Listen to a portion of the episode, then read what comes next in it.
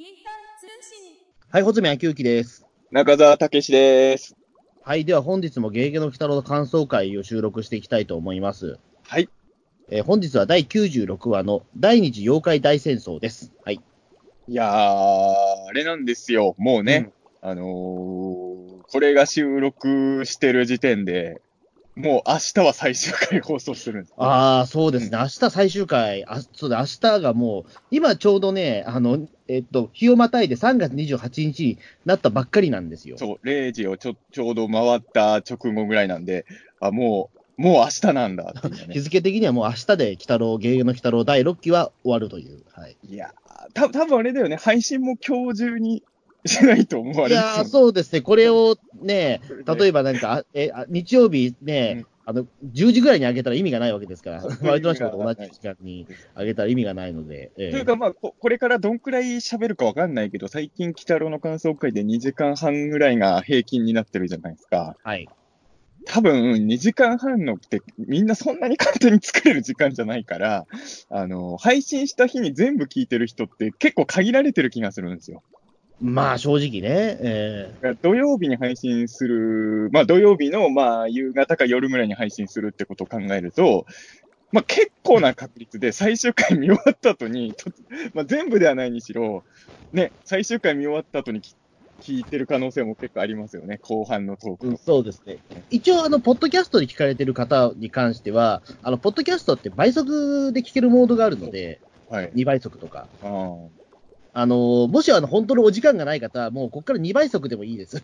えいやいやいや、そんな有村コンみたいなことをやんないでくださいよ。えなんで実名出すっていう、ええ。いや、まあまあまあ。絶対、いや、絶対、おそらく今の言うとき、有村コンさんの顔意識してたでしょ？いやいや、してないですけど。一応、ええ。面識あるから、ちょっと言いにくいところではあるんだけどさ、俺言ってないもんだって、やっぱりあの、同時に3台の画面で映画見ながら映画評論するってのはダメだと思いますよね。まあ、数こなせりゃいいっていう問題じゃないけど、まあ、まあ、もちろん、だからちょっとね、あのーまあ、やっぱり、このリアルタイムものではあるので、うんまあ、まあ、この、まあね、ちょっとおい、お急ぎの方はっていう形でね、ええまあ確あの、かにちょっと早めにね、まあ、飛ばし飛ばしてもいいのかなとは思ってますけど、僕は。えね、もう、明日で全て完結するわけで、多分あの、この回って、まあ、言ってしまえば完結してる話じゃないじゃないですか。まあ、前中後編の中編だから、えうん。最後どうなるんだろうっていうど話題がどうしても多めになると思うんで、はい。ね最終回後聞くとなんというか、でもあれだよ、あの、俺別にあの、1999年っていうか2000年以降もノストラダムスの本とか読むから。はい。どそれと一緒何の話ですか、急に。だから、99年の後でもノストラダムス本って読むと結構面白いですから。それとあ同じ、なんだろう、終わったものでも、まあ、その、ん面白く読めるというか。ものすごい外したなみたいな感じで聞けば。ああ、まあそうですね。まあそういったちょっとマニアックな、ね、聞き方でいいなであれば、全然でそれできれば最終回放送前に聞いた方がいいと思うけど、まあね、あの、無理、無理な方はちょっとあの、僕らが最終回はこんなこと思ってたっていうのをなんとなくね、受け止めてもらえたらなと。はいですけどね。はい。まあ、いやでまあ時間半やんなきゃいいのかもしれないけどね。ええ。うん、40分ぐらいでね、あの、第1話の感想会確か40何分だったから。そうそうそうそう。ええ。うん40何分っていうのも決して短くはないんですけど、その、全然ね、20分短くはないんですけど。ええ。でもなんか今思うと、最初の頃って40分台で収まってたんだってちょっとね、やっぱ思ってはしまいますけどね。はい。いや、あのーまあ本当に第二次妖怪大戦争ということでね、はい。えまあ本当そのタイトル通りの回だったとは思うんですけれど、うん。まああのーまあ、なんていうのかな、あのーこの回は僕はちょっと、もうなんだろう、まあだからやっぱさっきも言ったように、この回では全て終わってないからっていうのもあるのかもしれないけど、結構難しいですね、感想が。僕は。うんそうですね。だから、その、前中編の中の中編に入るので、なかなかそのね、あのーこれで一つで完結してるものではないので、やっぱりその、ねうん前回の感想と、あとまあその、ね、来週というか、もう明日の放送の、まあ、予想ぐらいしか実はできないんじゃないかなっていうね。うんあのね、まあそういう意味で言うと、す正直僕この回、えっ、と、わ、割と何回か見、見返してる。あの、別に数えてないから、ちょっと何回見たかって今パッと言えないんですけど、あのーやっぱり何回か見たくなるし、好きなシーンも結構あるんですけど、あの、これは多分ね、僕の問題なんですけど、僕多分ね、先週が好きすぎたのかもしれない。はいはいはい。あの、妖怪大同盟、やっぱ僕めちゃくちゃ好きなんですよ。でうんあの、多分、その前編で、あの、あまりにも期待値を上げすぎちゃったんだと思うんですよ、僕はね。うんあの、そういう意味で言うと今週多分め面白かったんですけど、その僕がちょっと期待のハードル上げすぎたせいで、ちょっとだけ気になるところはありつつ、でも燃えたっていうのが僕の今週の素直な感想かな。ああ、そうですね。ねうんまあ、やっぱりだから、そのね、あの3話でやっぱりその最終章をまとめるっていうところで言うと、ややっぱりなかなかね、もうちょっとここの部分長く見たかったなっていうところは、まあそうなんですよどうしてもああるわけですよね。えだからあのー多分ね、もっとこのシーンに、このシークエンスにもっと尺使えたらもっと盛り上がるんだろうなとかも結構、やっぱ感じながら正直見ちゃった部分があったのかなっていうのが。えそううんですね、やっぱりその、すごくイベントだらけなわけじゃないですか、うんこの回って。やっぱりそのね、まあ、鬼太郎がね、先週で死んで、まあ、今週で、その、まあ、死が、そのね、ゲーゲーファミリーの、もう、鬼太郎ファミリーでも、もう、その、知れ渡って、ええうんで、さらにそこから、まあ、その、ね、ベア、まあ、ベアードがああいうことになってみたいな、ヌラリ君とその決別してみたいなところとかね。ええで、さらにそこから、あの、鬼太郎を救うために、まあ、その、マナが、ね、身を張っていくとかさ。うん。うんやっぱり、まあ結構その、まあ、大きく分けてその3つがあるので、言ってしまうと、これ一つ一つ別に1本ずつ作れるぐらいの、そうそうそう。あの、で、大きい要素なんですよ、これ。多分やんなきゃいけないことが今週すごいいっぱいあったんだろうなっていうのがあって。まあでもね、逆に言うと、こ中編でこんだけ詰め込んだから、後編け後編はなんか、なんだろうな、一つ一つの店はしっかりやれる気もしたんですよね。あの、本当に、あとはもう結論っていうところまでは今回で言ったような気もするので、そういう意味で言うと、そうね。ううんん。なんかいい中、そういう意味で言うと最終回にむ、まあだから良くも悪くもつなぎみたいな回なのかなとやっぱ思ったというか、うーん、思う。あのね、だから、なんていうんだろう、お話としては多分今回もすごい好きなんですけど、今回はちょっとね、その、まあ多分前回の妖怪大同盟が僕からするとかゆいところに手が届く作りだったんですよ。あの、例えばさいあの前回も話したけど、その鬼太郎が総理に殺されてからネズミ男が妖怪大同盟に合流するまでの流れっていうのは、マナのリアクションとかも僕はもう、もう望むところに望むリアクションが入ってるみたいな感じで、もう本当に最高と思ったんですけど、今週とかは、例えばネズミ男がマナに銃向けるじゃないですか。うんその、その時に、その、ヌラヌラレヒョンがいろいろ言うわけですよ。あの、まな、この女と会ってから、まあ、鬼太郎はおかしくなったみたいなこと言うじゃないですか。であれ別に、あの距離だから多分マナとか猫娘も全員聞こえてるわけじゃないですか。うん。なんか、なんか、もうちょっとリアクション欲しかったとかね、なんか思ったりとあか。そうですね。うんあ、の、ネズミ男がヌラリヒョンに銃向けてる時も、まあ、ヌラリヒョン、ロッキーのヌラリヒョンだったら全然平気だし心配はしないけど、後ろにいるシノボンからしたら、まあ、ちょうど隠れてて見えない位置にいるんだけど、シノボンのリアクションとかも見たいじゃない？あのうん。なんかそういうのはちょっとね、あのーあのー多分まあ、いろいろ入れ込む時間がなかったのかなっていうか、その、もっといろいろじっくり見たいシーンだったのかなっていうふうにそこを感じそうですね。特にやっぱりその、まあやっぱり前回の最後でやっぱりね、前回は言ってしまうと、まるまる、まあネズミ男会だったみたいなことを感じうんしたんですけど、まあ今回だからそのネズミ男の、まあそのやっぱりね、やっぱりその精神をすごくまあ描いたというか、うんまあね、一応そのネズミ男編の完結みたいな形だと思うんですけども。うん。まあ、完結されちゃうとね、来週最終回だから、ちょっとあの、でも、まあまあ、でもこれでとりあえずネズミ男に関しては、まあその、どうどうなるのかな、もしかしたらそのまあ、キーパーソンになるかもしれないけど、ええ。最終回で俺は何らかのキーパーソンになっててほしいなとは思うんですけどね。いや、俺ちょっとな、うん。やっぱネズミ男の切なさを感じたのはさ、その、バックビアード爆弾からなんかもう、もうはいはい涙みたいなバーンバーンってなってる時にさ、あアニエスとアデルが助けに来るじゃないですか。うんその時にあの、猫娘とマナだけ助けて、ネズミ男、あ、でヌラリヒョンはシノボンが助けるじゃないですか。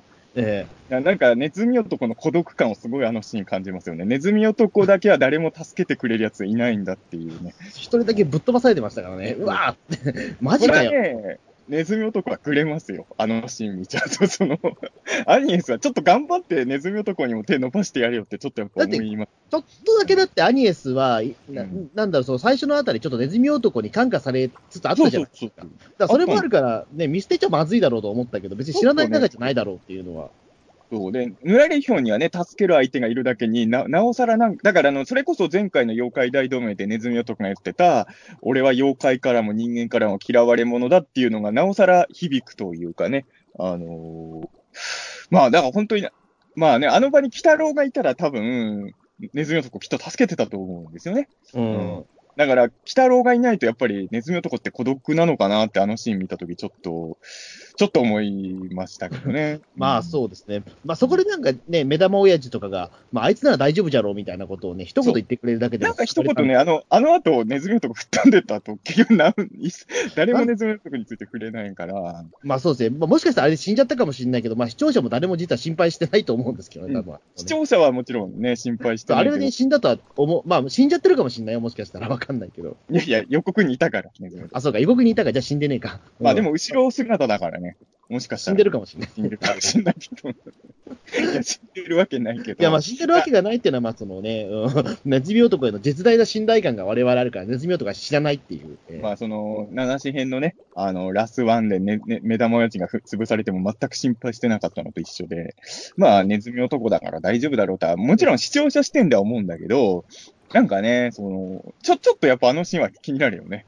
そうです特にだからその後ね、あのーあのね、アデルたち、ね、そのマナ、マナたちも含めて、誰もネズミ男の話題をもうしないんだみたいな、ええ結構大変なことあったと思うんだけど、と思ったけど。ええいや、あの爆発が正直どのくらいの規模かなんか画面で見ててもよくわかんないんだけど、まあ、シノボンもアニエス、アデルも助けに入ったってことは結構やばい爆発だったんですよ、あれは多分。だだと思いますね。うん。だからそこでネズミ男放置っていうのはちょっとね、なんかあのー最終回であの時ネズミ男を石王が助けてたみたいなのがあればね、燃えああ、る。そうです。それよかった。それしたらよかったな。うん石王がうまく、あの時助け入ってたとかね、ある。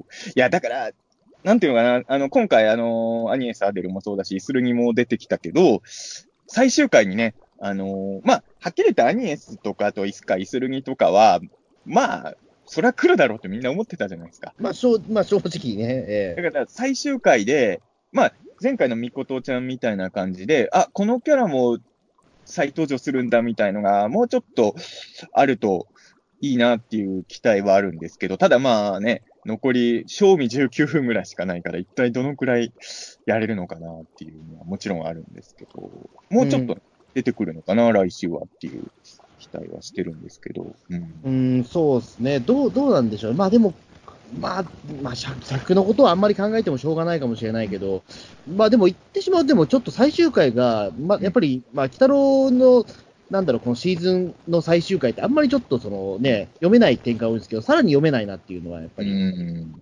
あの、まあそのね、万に一つの可能性だっていうふうに、まあ、アデルとかおっしゃってましたけど、まあ本当にそんな感じで、解決策が今のところ見つからないじゃないですか、やっぱり。あの、意外とさ、もう、来週バトルシーンないんじゃないかなっていう気もしてるんですよね。と言いますと、いや、その、要は、普通に考えたら、鬼太郎が復活してベアードとなんかするってことじゃないですか。うんまあこの展開だと、はい。でもなんか、いや、どういう理屈かわかんないけど、いや、本当にわからないまま俺は喋ってますけど、鬼太郎の復活によって、まあ、時空が戻るとかじゃないですけど、うなんかもうこの事件そのものをな、なくなったようにさせる復活がなんかあるんじゃないかなとか、いや幻の記者じゃないですか。まあ、幻の記者でもいいし、あの、た 幻の記者走らせるっていう。あれいいんけど、いや、あのー要はさ、こん最終回の予告も、まあ、あと今回の、まあ、最後のエンディングのイラスト、ビジュアルもそうなんだけど、なんとなく人間たちが妖怪の記憶を全部失っちゃいそうな予感を知るじゃないですか。ああ、そういう超バッドエンドというか、その、こうんもう記憶ごとなくしちゃうぐらいの。あなんかね、で、今ほら、よくわかんなかったんだけど、あの、北郎荒猿の地っていうとこ行ってるわけでしょ？うん。なんか因果率から外れたところにいるんでしょ？うんちょ、ちょっとごめんなさい。閻魔大王の説明があんまりちょっと頭入ってこなくて、あれなんだけど、いわゆるその、鬼太郎が絶望のどん底に行ってしまったから、まあその、うんダークサイドとしてあそこ飛ばされちゃったみたいなことなんでしょ、ざっくり言うと多分あれ。まあ、すげえざっくり言えばそういうことなのかな。要はてあ、この世でもあの世でもない場所に行ってしまって、そこはその因果率、要は地獄っていうのは因果率の中にあるっていうことなんですよね、多分、うんだからまあ、因果率の外れた場所っていうのは、なんかそれこそ歴史修正みたいな感じもあるじゃないですか。うん。なんか、なんかね、いや、ま、全くわかんないですよ。そもそも俺、因果率がずれてるってことの意味がよくわかんないから、その、S- SF ものとかアニメとかでよく使う言葉ではあるんだけど、正直理解はできないじゃないですか。そそれ、まあ多分理解できないようなことなんですよ。因果率から多分。まあ、多分だから、もうね、そんなに重要じゃないのかなと思ったけどね、そのあたりの説明とかって。でもね、意外と俺重要かと思ったのは、今回ヌラリヒョンも、うん、そのバックベアードが消えた後に死んだか逃げたか、もしかしたらもうこの世の断りから外れたのでなんかみたいあ、な。そうそうそう、言ってたね、そういうこと言うじゃないですか。だからなんか知んないけど、実は今回、鬼太郎がいなくなってる場所と、そのベアードがいなくなったと思われた時に、ヌラリヒョンが言った言葉ってちょっとリンクしてるんですよね。うんだから、ロッキー鬼太郎の世界観においては、なんていうんですかね、この世界のルールから外れた何かみたいなのがあるっていうのを、このラスト1話前で言ってきたっていうのは、なんか最終回の伏線なのかなっていうふうにはちょっとうんそうですね、ここに来て、だから、そのなんかその、もう一つ世界があるっていうことをね、うんうん示してくるのが、ちょっとなんかびっくりしましたよ、やっぱり。えで、それを知ってるの、え、それを知ってるのは、あの、ヌラリヒョンとかイスルギぐらいっていうね。えうん。今回だってイスルギはさ、ある意味、閻魔大王より事情通ですからね。古文書に書いてあったったけど、やっぱ人間すごいなという。軌道集すごすぎじゃんと思って。だって閻魔大王だってね、ど、どうやればいけるかわかんないっつってるのにさ、えいや、じゃあそれは軌道集を、いや、軌道集をね、イスルギ以外滅ぼしちゃったってのはもったいないことをしましたね。本当に、ね。えいや、本当に、もったい、うん結構もったいないですよ。だからあれ、ななんていうか、もう軌道集、多分この6期全体においても、軌道集って、多分まあ最強だったんじゃないかなと思うぐらい。そうだと思う。あの、うんイスルギしか今いないけど、軌道集が、まあ、ちゃんと生き残ってれば、今回のベアード騒動もなんとかできたんじゃないですか、全員いればね。うん、まあそうだし、まあどうなんでしょうね。今思うと、だからその、ね、その、まあその、自国の4勝に関しても、まあイスルギ一人でどうにかなった可能性もあんのかな、どうなんだろう？いや、でも、まあでも、玉物前とかイスルギ一人じゃどうしようもない。じゃあ無理だったかな？うん。まあ、でもやっぱりそこね、うん、もう、もう2、3人ぐらい多分いてくれたら大丈夫だったと思うんだけど。うん。ね、なんかちょっとそこら辺も、ね、いろいろ。まあでも、イスルギ出てきて、まあ出てくるとは思ってたけど、よかったですよ。あの、まあ僕は前、あの、地獄の四章編で何度も言ってましたけど、割とイスルギ寄りの人間なので、イスルギなんて、えー嬉しかったですし、あのー短いセリフだったけど、まあ本当イスルギっぽいっていうか、あのー味か味方だよってマナから紹介された後のね、味 うん、まあ、それやっぱちょっと、やっぱりね、なんか時間がない弊害なのかなと思ったけど、なんかあの、マナのセリフが、なんだっけ、あれは、えっと、あの人はイイスルギで北の仲間だよっていうね。そう。えーまあでも、すげえセリフだなと思ったけど。すげえセリフだけどマナっぽくないまあ。まあそうですね、すっげえ説明したなと思って、今。え言いそうだと思うから、まあ、あの、セリフ自体は俺良かったと思うよ。そこの、それを受けてのイスルギのセリフも含めて良かったと思うし、まあ、あれが結局、地獄の四章編のテーマみたいなとこでもあったわけですからね。えうんあそれを言うのは。ただまあ、まあ、そういう意味ではやっぱり、時間足りなかった、時間足りないっていうか、まあ、もう最初から最終産物がこういう流れで作ろうっていうのあると思ったんですけど、もうちょっと尺があれば、ああの、アニエスとかイスルギが来るとこ、もうちょっと盛り上げることも多分できたわ、とは思いましたけどね。うん。うん、そうですね、すごくやっぱり、ねやっぱり急いで駆けつけた感はあるんだけど、ぐ具体的にね、そのなんか策があったわけではやっぱななかったからね、うん、特に西洋、その魔魔女軍団たちはやっぱり、えまあ、さ魔女軍団に関して言うとね、その、今回ね、あの別に、えー、二重にもなってないし、その、うん。イスルギはすごいね、物語上の役割だったけど、まあ魔女軍団は最終回に期待ってとこなんですかね。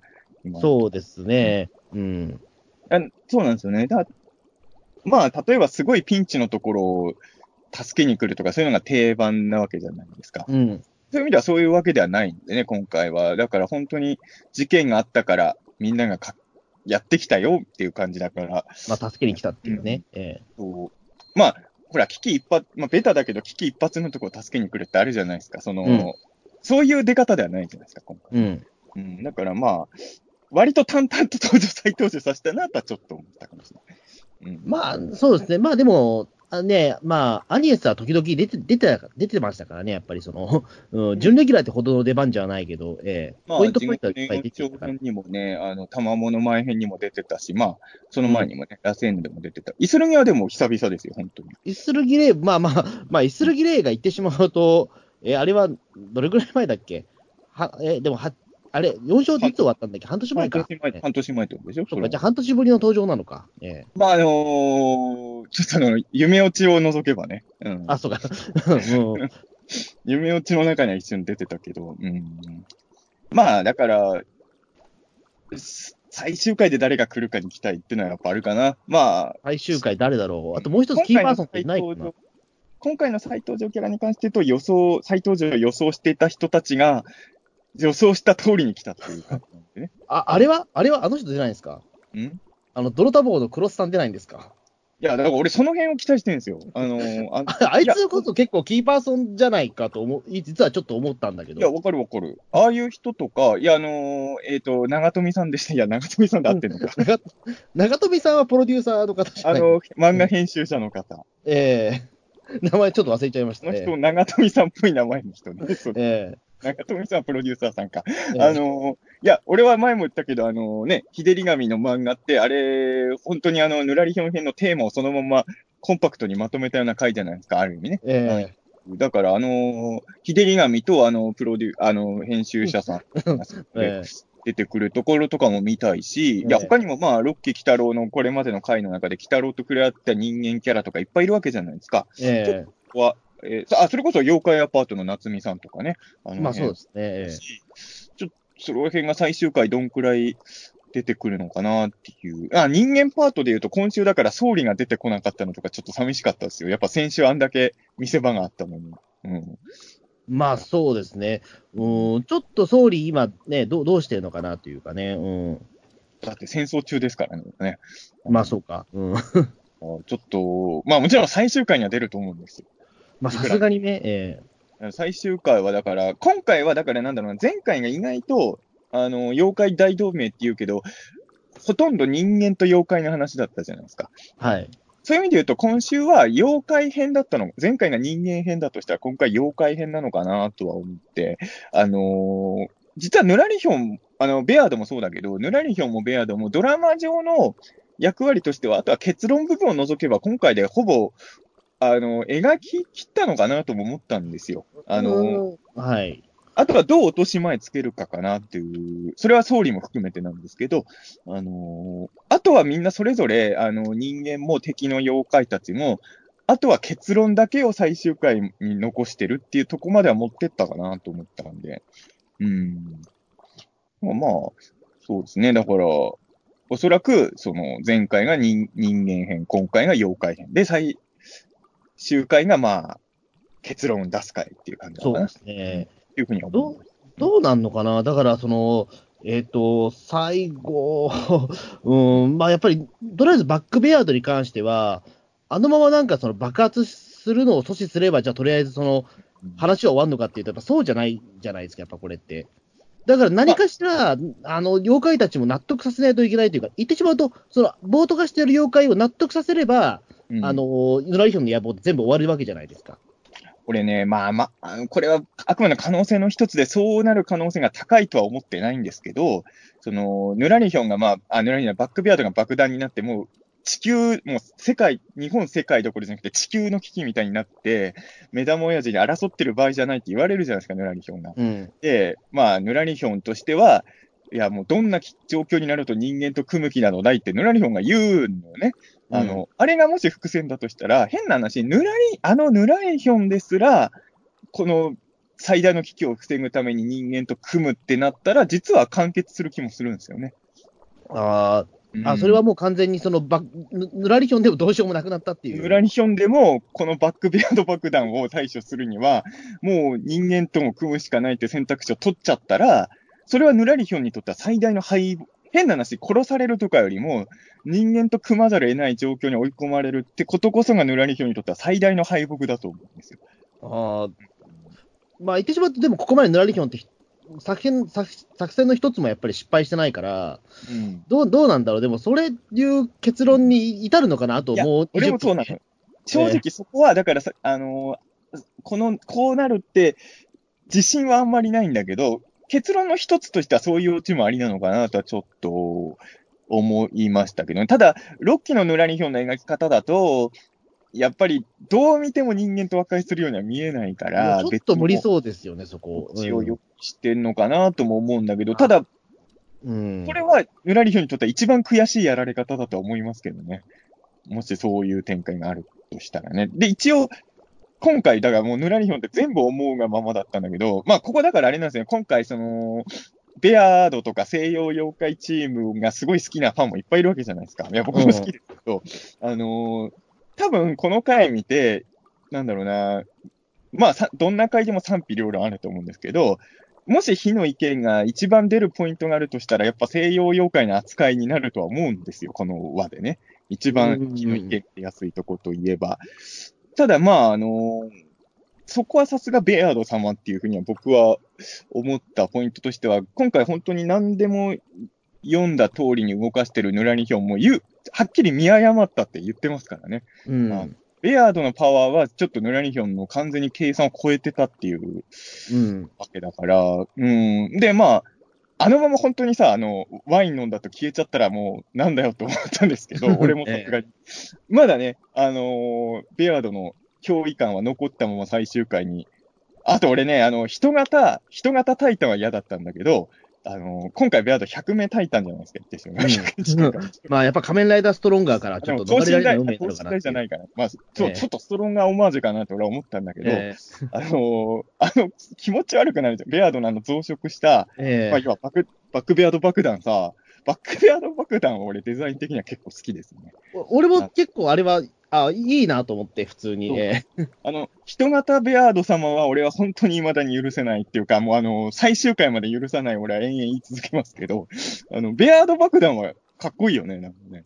いや、あれは本当にいいいいですよ。あれは、なんだろう。ああいうフィギュアあったらちょっと欲しいぐらい。あの、だからあの、ええ昔俺が子供の頃ハマってたあの、ホズミカ全然知らんっていうあの、マット博士悪魔の実験室のね、うん知らんです、やっぱり。え あの、怪物をギュッて握りつぶすと怪物の目とかからスライムがドビャーって出るおもちゃがあったんですけど、うんもうそれと同じ仕様で作れますよ。バックベアードバックでも。そうですね。だから、そのなんか目玉のからなんかよくわかんない汁というか血なのかな、あれは。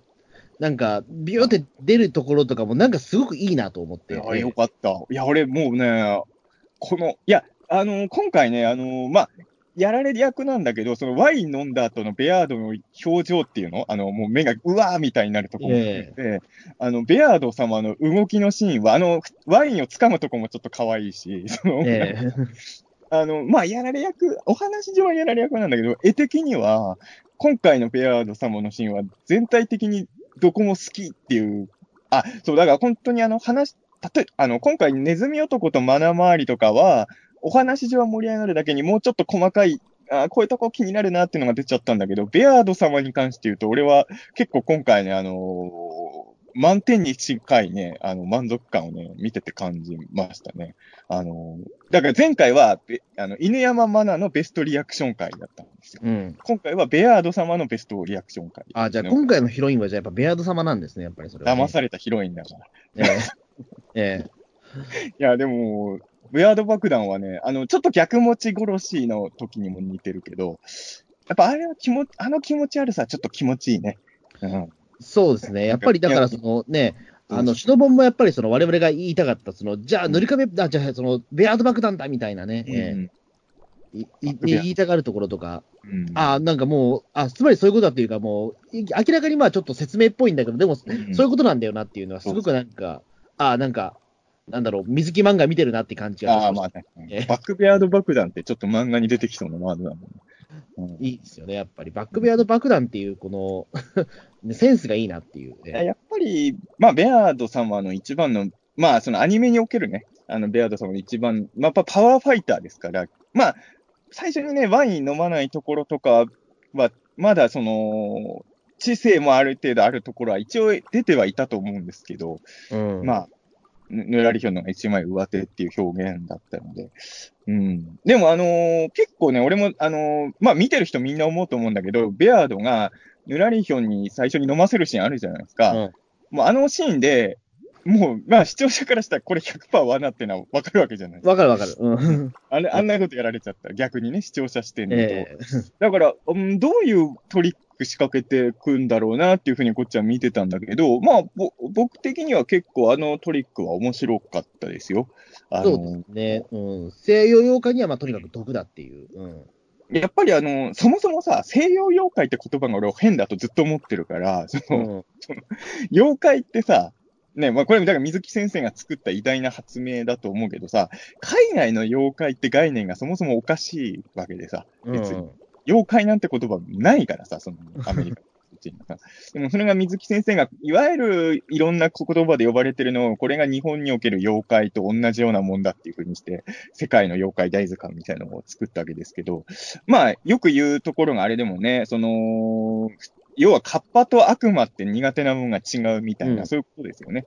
だから、確かにね、その、毒とかじゃなければ、こういう戦略も使えるんだと。で、ヌラリヒョンはその、逆に言えば、ベアードにとっては毒の、その成人の方の血を飲んでるから、あの、ヌラリヒョンの、あ、ベアードの攻撃も全部防げるっていう、あの、攻撃と防御がどっちもできるっていうね。うん。なかなか、あの、いいトリックだし、これあの、妖怪ものじゃないと使えないトリックだから、面白いなと。まあそうですね、確かにね。まあその、西洋妖怪ってわけのわかんない種族 じゃないと、やっぱりこれは通用できない、やっぱりトリックだと思う。うんそうこれはあの、他のジャンルでは使えないトリックだから。うん、これね、普通に推理小説とかでやったら意味がよくわかんない話ですからね。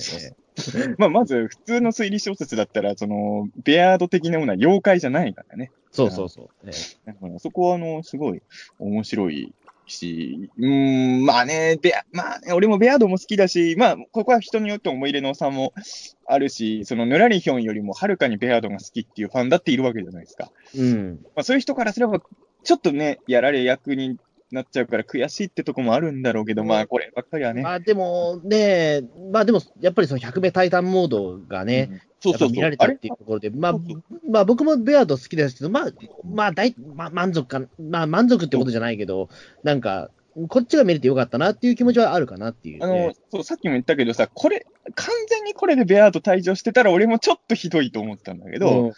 やっぱり、まあ、正直現状ね、最終回1話前の段階で言うと、一番の脅威は、要は途中まではヌラリヒョンが仕掛けた妖怪の戦争だったんだけど、一番の脅威ポジションとしてはベアードが奪っちゃったんだよね。だから、そこはさすがベアード様っていうふうには、正直ベアードの暴走が今ももうイスルギとかみんなにとって一番の問題で、あの、妖怪大戦争の危危機感をちょっと捨てちゃってるじゃないですか、すでに。もう、それどころじゃなくなってるっていう、ええだから、あんなに慌ててた妖怪大戦争以上の脅威になってるわけだから、やっぱりベアード様はすげえんだなとは僕は、うん、思い。まあそう、あの、だからそういう意味で言うと、ベアードよりもあの、山間部の方かな、扱い山。間部の、多分あの、の、ファン、ファンの方は多分ちょっとああまりにもこれはないだろうと思った人はいると思うんだけど、多分そね。の、見せ場がね、もうちょっと、いや、俺はね、その、あまあ、西洋妖怪ってすごい悪役だから、あの、やられること自体はいいと思うんだけど、例えばね、鬼太郎ファミリーとかとかっこよく戦って散るとかを期待してた人は、まあ、いるのかなとは思いますね。まあ、あまあ、このオチなら、それこそ西洋妖怪編のラストの時に、その、例えばカミーラだけ生き残ってるとかでもよかったのかもね。こっちのか株が上がった可能性はありますよね。ええその、3人全員生き残っちゃったじゃないですか。だから、うんそう、その、そうなるとね、せっかく幹部がみんないるのに、ほとんどバトルらしいバトルもないまま終わっちゃったのは確かに寂しいわ。あと、ブエルがどうするかですよね。まあ、ブエル。ブエルのことスタッフさん覚えてんのかな？西洋妖怪まだ生き残ってんだけどな、ブエルの。まあ、もう、もう、わもう、もう忘れてるんじゃないですか、やっぱり。いや、ええ最終回で大活躍しますよ、ブエル。あ、ブエルがヌラリヒョンを刺すんじゃないですか？えーマジで、えーどういうこと？いや、だから、ヌラリヒョンを倒すポジションが今誰なのかなと思う。その、ヌラリヒョンが人間と共闘路線とか、まあ、若いエンドじゃないとしたら、な、誰かがヌラリヒョンを倒さなきゃいけないんじゃないですか。うんだそれで言うと、やっぱり一番そのね、えっ、と、劇的になるとしたらやっぱ総理だったんだけど、まあ、俺もそう。まあ、でも2話の時点で、その総理とヌラリヒョンのドラマがあん書かれてないから、あれちょっと違うのかなと思ったんですよ。そうなんだよね。だから、ヌラリヒョンを倒すとしたら、誰なのかなっていうのはちょっとね、大穴ブエルですかね。うん超、超大穴そうまあです、ね。超、まあ、うん まあ、超大穴だけど、それはもうね、結局このまま最終回は出番がなさそうなんで。いや、最終回予告いたから。あ、いた？いたよ。えみ予告すげえな、今回。忘れてあげないで、相馬も雅もいたからよ、ここに。うんちゃんと予告見てなかったです、俺。いや見てください。ええ予告、俺、やっぱさ最終回すごく気になって何回も見ちゃう。あ、予告タイトルもいいしね、最終回のね。まあそうですね。えなんかあの予告見ると、でもやっぱりね、なんか、ど、どっちなんだろうな。ちょっとね、なんとなく、まあもちろん答えは出ないけど、ラストこれなのかなってのをなんとなく匂わせる予告ではあったじゃないですか。うえん。うんもう、もしくはもう本当に王道に、復活してきた鬼太郎が、もうぬらりひょん倒しちゃう。で、まあ、それもじゃあじゃあ、そのね、えっ、と、バックベアードに関しては、その妖怪たちと人間たちが力を取り合ってみたいなことになるか、みたいな。ただ、ここがさ、難しいのはさ、ヌラリヒョンって別に戦闘力的に強いキャラじゃないから、鬼太郎がヌラリヒョン倒しても、そこはそんなに多分盛り上がらないんだよね、戦闘で倒す分にはね。まあ、多分も、でもまあ盛り上がんないっていうところもそうね、ある種、なんだろう、そのあっけなくやられるのもある程度そうか。かもしれないし、まああとはもう本当に、なんだろう、決着つかないパターンですよね。まあね。結局、ヌラリヒョンっていうのはもう概念みたいな敵になっちゃって、その、倒す、倒さないじゃないっていうのもね、全然あり得る気はしますしね。そうですね。だからまあ、ね、とりあえずまあ、ロッキー・キタロウはこれで終わるけども、まあ、その、まだ、なんだろう、その、ボボスとしてまだ実はその生きてますパターンもあり得ると思うし、全然。バトル的に盛り上げるんなら、これは俺それを見たいってわけじゃないんですけど、ヌラニヒョンとシュノボンが合体ですかね。それこそやられ、なんかそれこそもうなんか安いやつになっちゃうじゃないですか。いや、見たくはないんだけど、そうん、そうすればヌラリヒョンを倒すのを盛り上げることもできなくはないじゃないいや、でもそうするとまた一つ目タイタンみたいなことになりそうな気がして。だからえやってほしくはないんですよ。俺はあの、一つ目タイタンの悲劇を二度と起こしてほしくないんで、決して望んではないけど、まあ、それだったら、戦闘場を倒す鬼太郎って意味も、今のヌラリヒョンは本当に、俺、ちょっと、心配はそんなしてなかったけど、あ、あの、向けた時っていうよりも、あの、ネズミ男がマナに銃を最初向けるじゃないですか。ーうん。で、その後銃弾がバーンってなった時に、その空のショットではい銃声だけ控えたじゃないですか。俺、ヌラリヒョン撃ってる可能性はちょっとあると思ったんですよ、その時ねあ、僕もそれは思いました。うん。で、あのーやっぱヌヌラリヒョンの、ロッキーヌラリヒョンのツアモノ感を俺は支持してる人だったから、あのー変な話、やっぱヌラリヒョンって10ぐらいでも死ぬんじゃないかなっていう、実際のとこ知らないよ。なんかそういう風に見えるじゃないですか。だから、ちょっとドキッとしたのよね。もしかすると最終回1話前でヌラリヒョン退場ありえるのかなとも思って。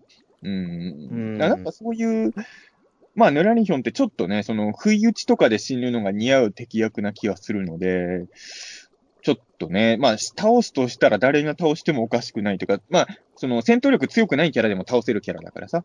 うんうん。あ、それこそ、ブラック指令みたいな倒され方もあり得るわけじゃないですか。うん。まあ、じゃあ、なえだからボコボコにされるっていう。だから、相馬たちが倒す可能性もゼロではないんですよね。えそれでね。うん。だからちょっと、心配は心配ですよね。やっぱここまで、あの、ヌラリヒョンってロッキーのヌラリヒョンもうとにかく株を上げまくってるじゃないですか。えうん。まあ悪役だから倒して全然いいんだけど、なんかす、がっかりする倒され方はしてほしくないよね。ここまで盛り上げちゃったヌラリヒョンかっていうとね。まあ、だから、なんかあれなのかな、まあ、やっぱりバックベアード問題がとりあえず解決したら、なんかそのまま丸く収まっちゃったパターンなのかな、どうなんだろう？うん。だから、ロッキー、そうね、ヌラリヒョンとの決着自体は、な例えばヌラリヒョンが、なんだろうな？なんだろうな？なんだろうね。いや、今、ヌラリヒョンがちょっと鬼太郎を助ける絵とかもちょっと浮かんだんだけど、うん難しいかな。た例えばちょっと深手を負う負わせるとかだったらいいと思うんですよ。ぬぬぬぬらりひょん側に。例えば、うん。復活した鬼太郎がベアードをなんとかできそうっていう時に、またあの、ただ単に鬼太郎が嫌いな総理が、あと一歩っていうところで、総理が鬼太郎を殺そうとしたのをヌラリヒョンがかばって死ぬとかね。うん、あ、それはな、なんで？いやいやいやいや、それはなんでだろわかんないけど、盛り上がりそうだなと。う。いや、まあ盛り上がるは盛り上がる。ドラマがあるんで、は、あと20分じゃ無理だろう、それ。頑張ってる鬼太郎を見て、肩入れしちゃう。まあ、6期のヌラリヒョンは無理だけどね、あの、5期の時の映画ってそれだったじゃない、ヌラリヒョン。あ、そうでした。えああいう、その、思わず鬼太郎を応援しちゃうヌラリヒョン。まあ、6期のヌラリヒョンはそれなさそうだけどね。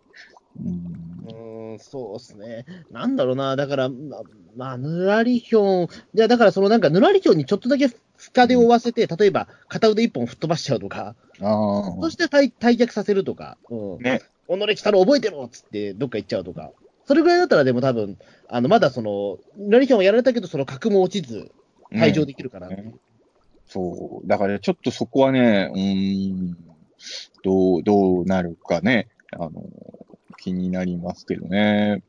うんあれかな、あのー、貞子対火薬落ちみたいな感じで、その、ベアードとヌラリヒョンが合体しちゃう、合体ばっかりで。合体ばっかだな。えいや、でもベ、ベアード今回取り込んでたじゃん、周りにいるキャンプとかえ。うを。ん。もうあ悪いやつは全部くっついちゃうっていうね。うん そうすると処理も楽ですから、もう悪いやつ全部一個にまとまっちゃってるから。うんうん。ねえ、まあ確かにそうだけど、うん。全部まとめちゃえばいいっていう、でもね、問題じゃないし、まとめてもそんなに強くならないパターンもやっぱあるからね。まあなんとも言えないけど。ヌラリヒョンは本当ね、そうなんだよね。吸収しちゃうから得になるって感じのキャラじゃないからね、本当にね。そう。うん。難しいところではあるんですけれどね。うん。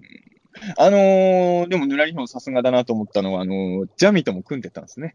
うん。あの辺も、まあそりゃそうだよね。だってね、いっぱい仲間がもういるっていう伏線を張ってたわけだから。うん。あの、あんな印象的に仲間にした土転び先生は出てこないんですか？最終決戦に。ああ、そうですね。土転びは出てこないかヌラリヒなョン。編開幕を飾った妖怪だし、あの、要は、鬼太郎じゃなくてヌラリヒョンにつくっていうね、最初に言った妖怪なんだから、ちょっと土転び見たいなと思うんだけど、戦争いたかな？もああ、細かいしかして奥の方にいんのかな？ちょっと、目立つ感じでは出てなかったですよね、少なくともね。うん。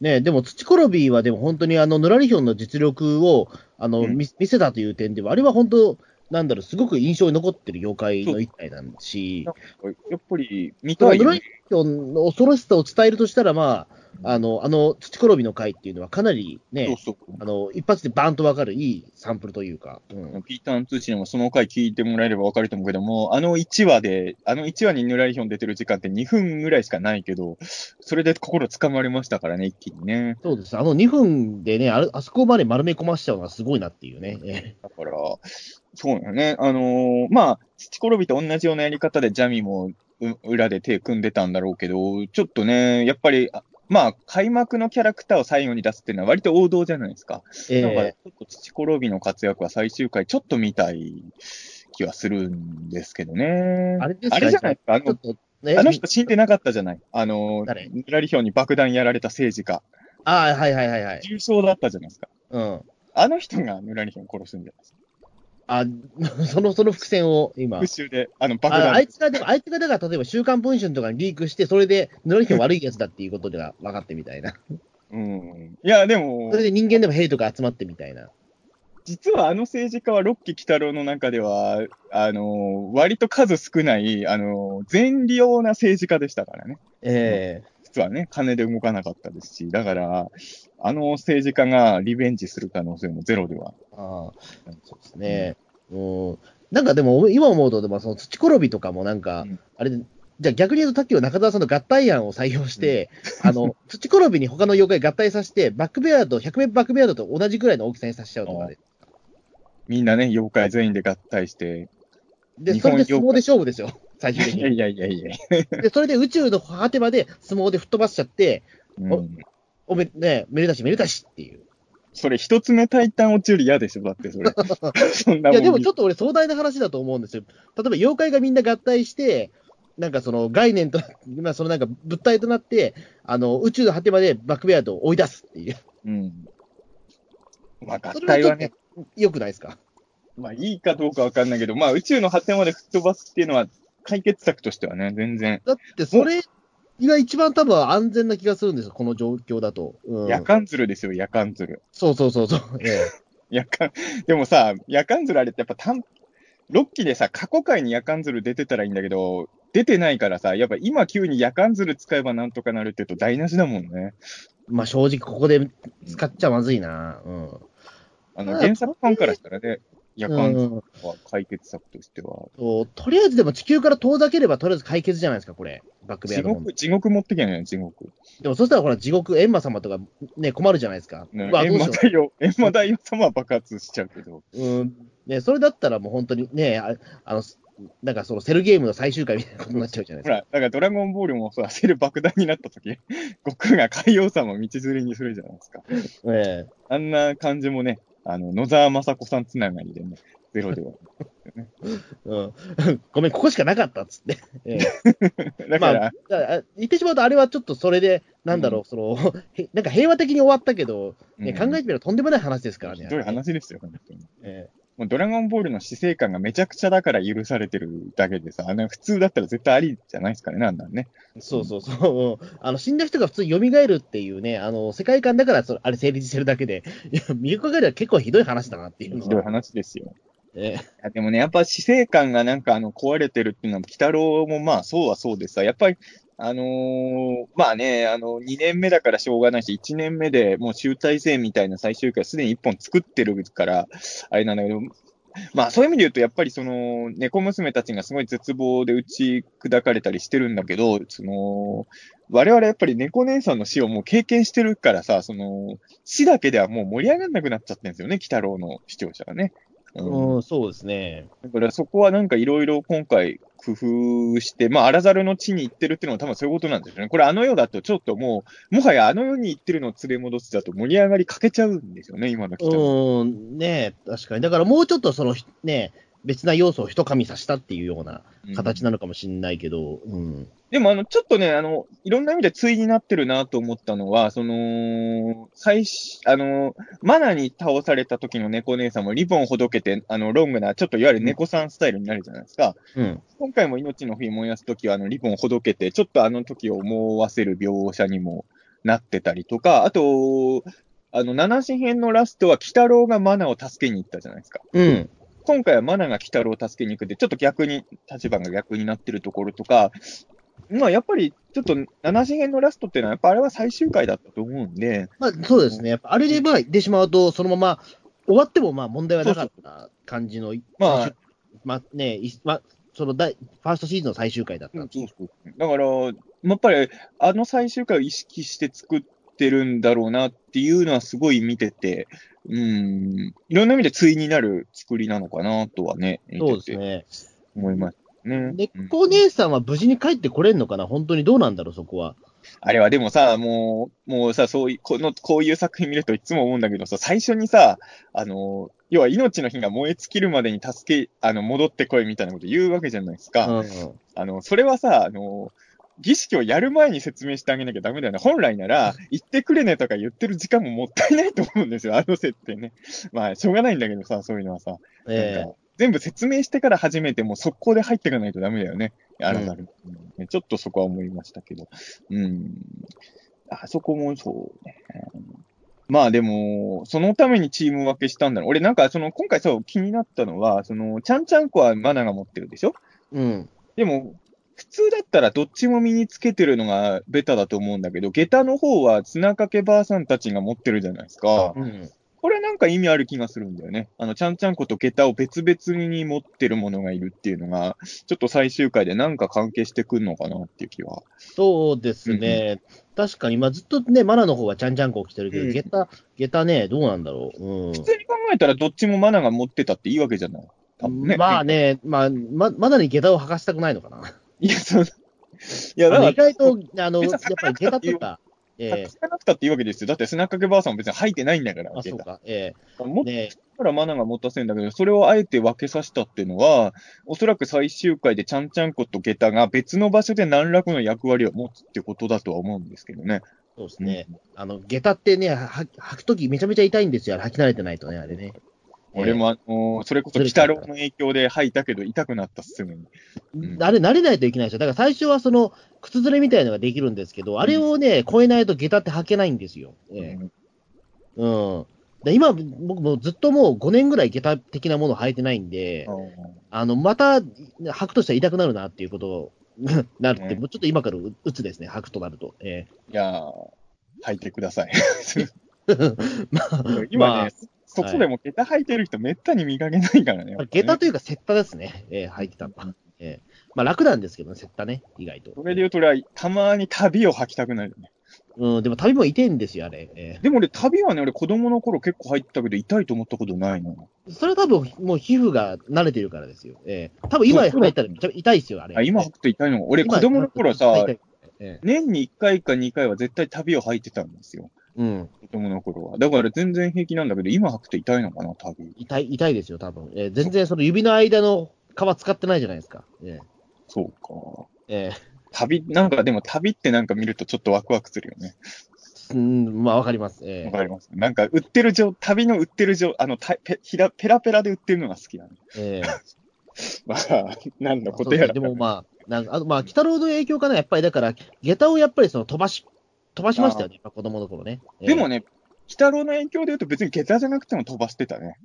あのー やっぱ子供の頃から別に下駄履いてなかったけど、ええ普通、靴をやっぱりリモコン下駄って言って飛ばしてましたよ。下駄じゃない。うん、そうそうそう。うん下駄じゃない靴でもリモコン下駄って言ってやっぱ飛ばしてる。ぶつけてましたけどね。ええそうですね、確かに。ええうん、やっぱりその靴を飛ばす文化っていうのは、やっぱ、うん。鬼太郎からかな、やっぱりでもなんか。まあ、あんまり聞かないよね、靴武器にしてるキャラってね。そうですね。まあ、ロケットパンチより早いですからね。うん。ああ、そっか。なるほどね。うん。まあ、ロケットパンチはほら、再現難しいじゃない、遊びの。まあ、無理ですね。まあ、無理ですから、やっいや。手袋を飛ばしたりはやったことあるけど、ええでもやっぱりそれはちょっとね、パンチじゃないじゃないですか、やっぱりなんかその。そうそうやっぱりそうなんだよ。あの、リモコン下駄のがね、ちょっと再現しやすい感もあるよね、下駄じゃなくてもね。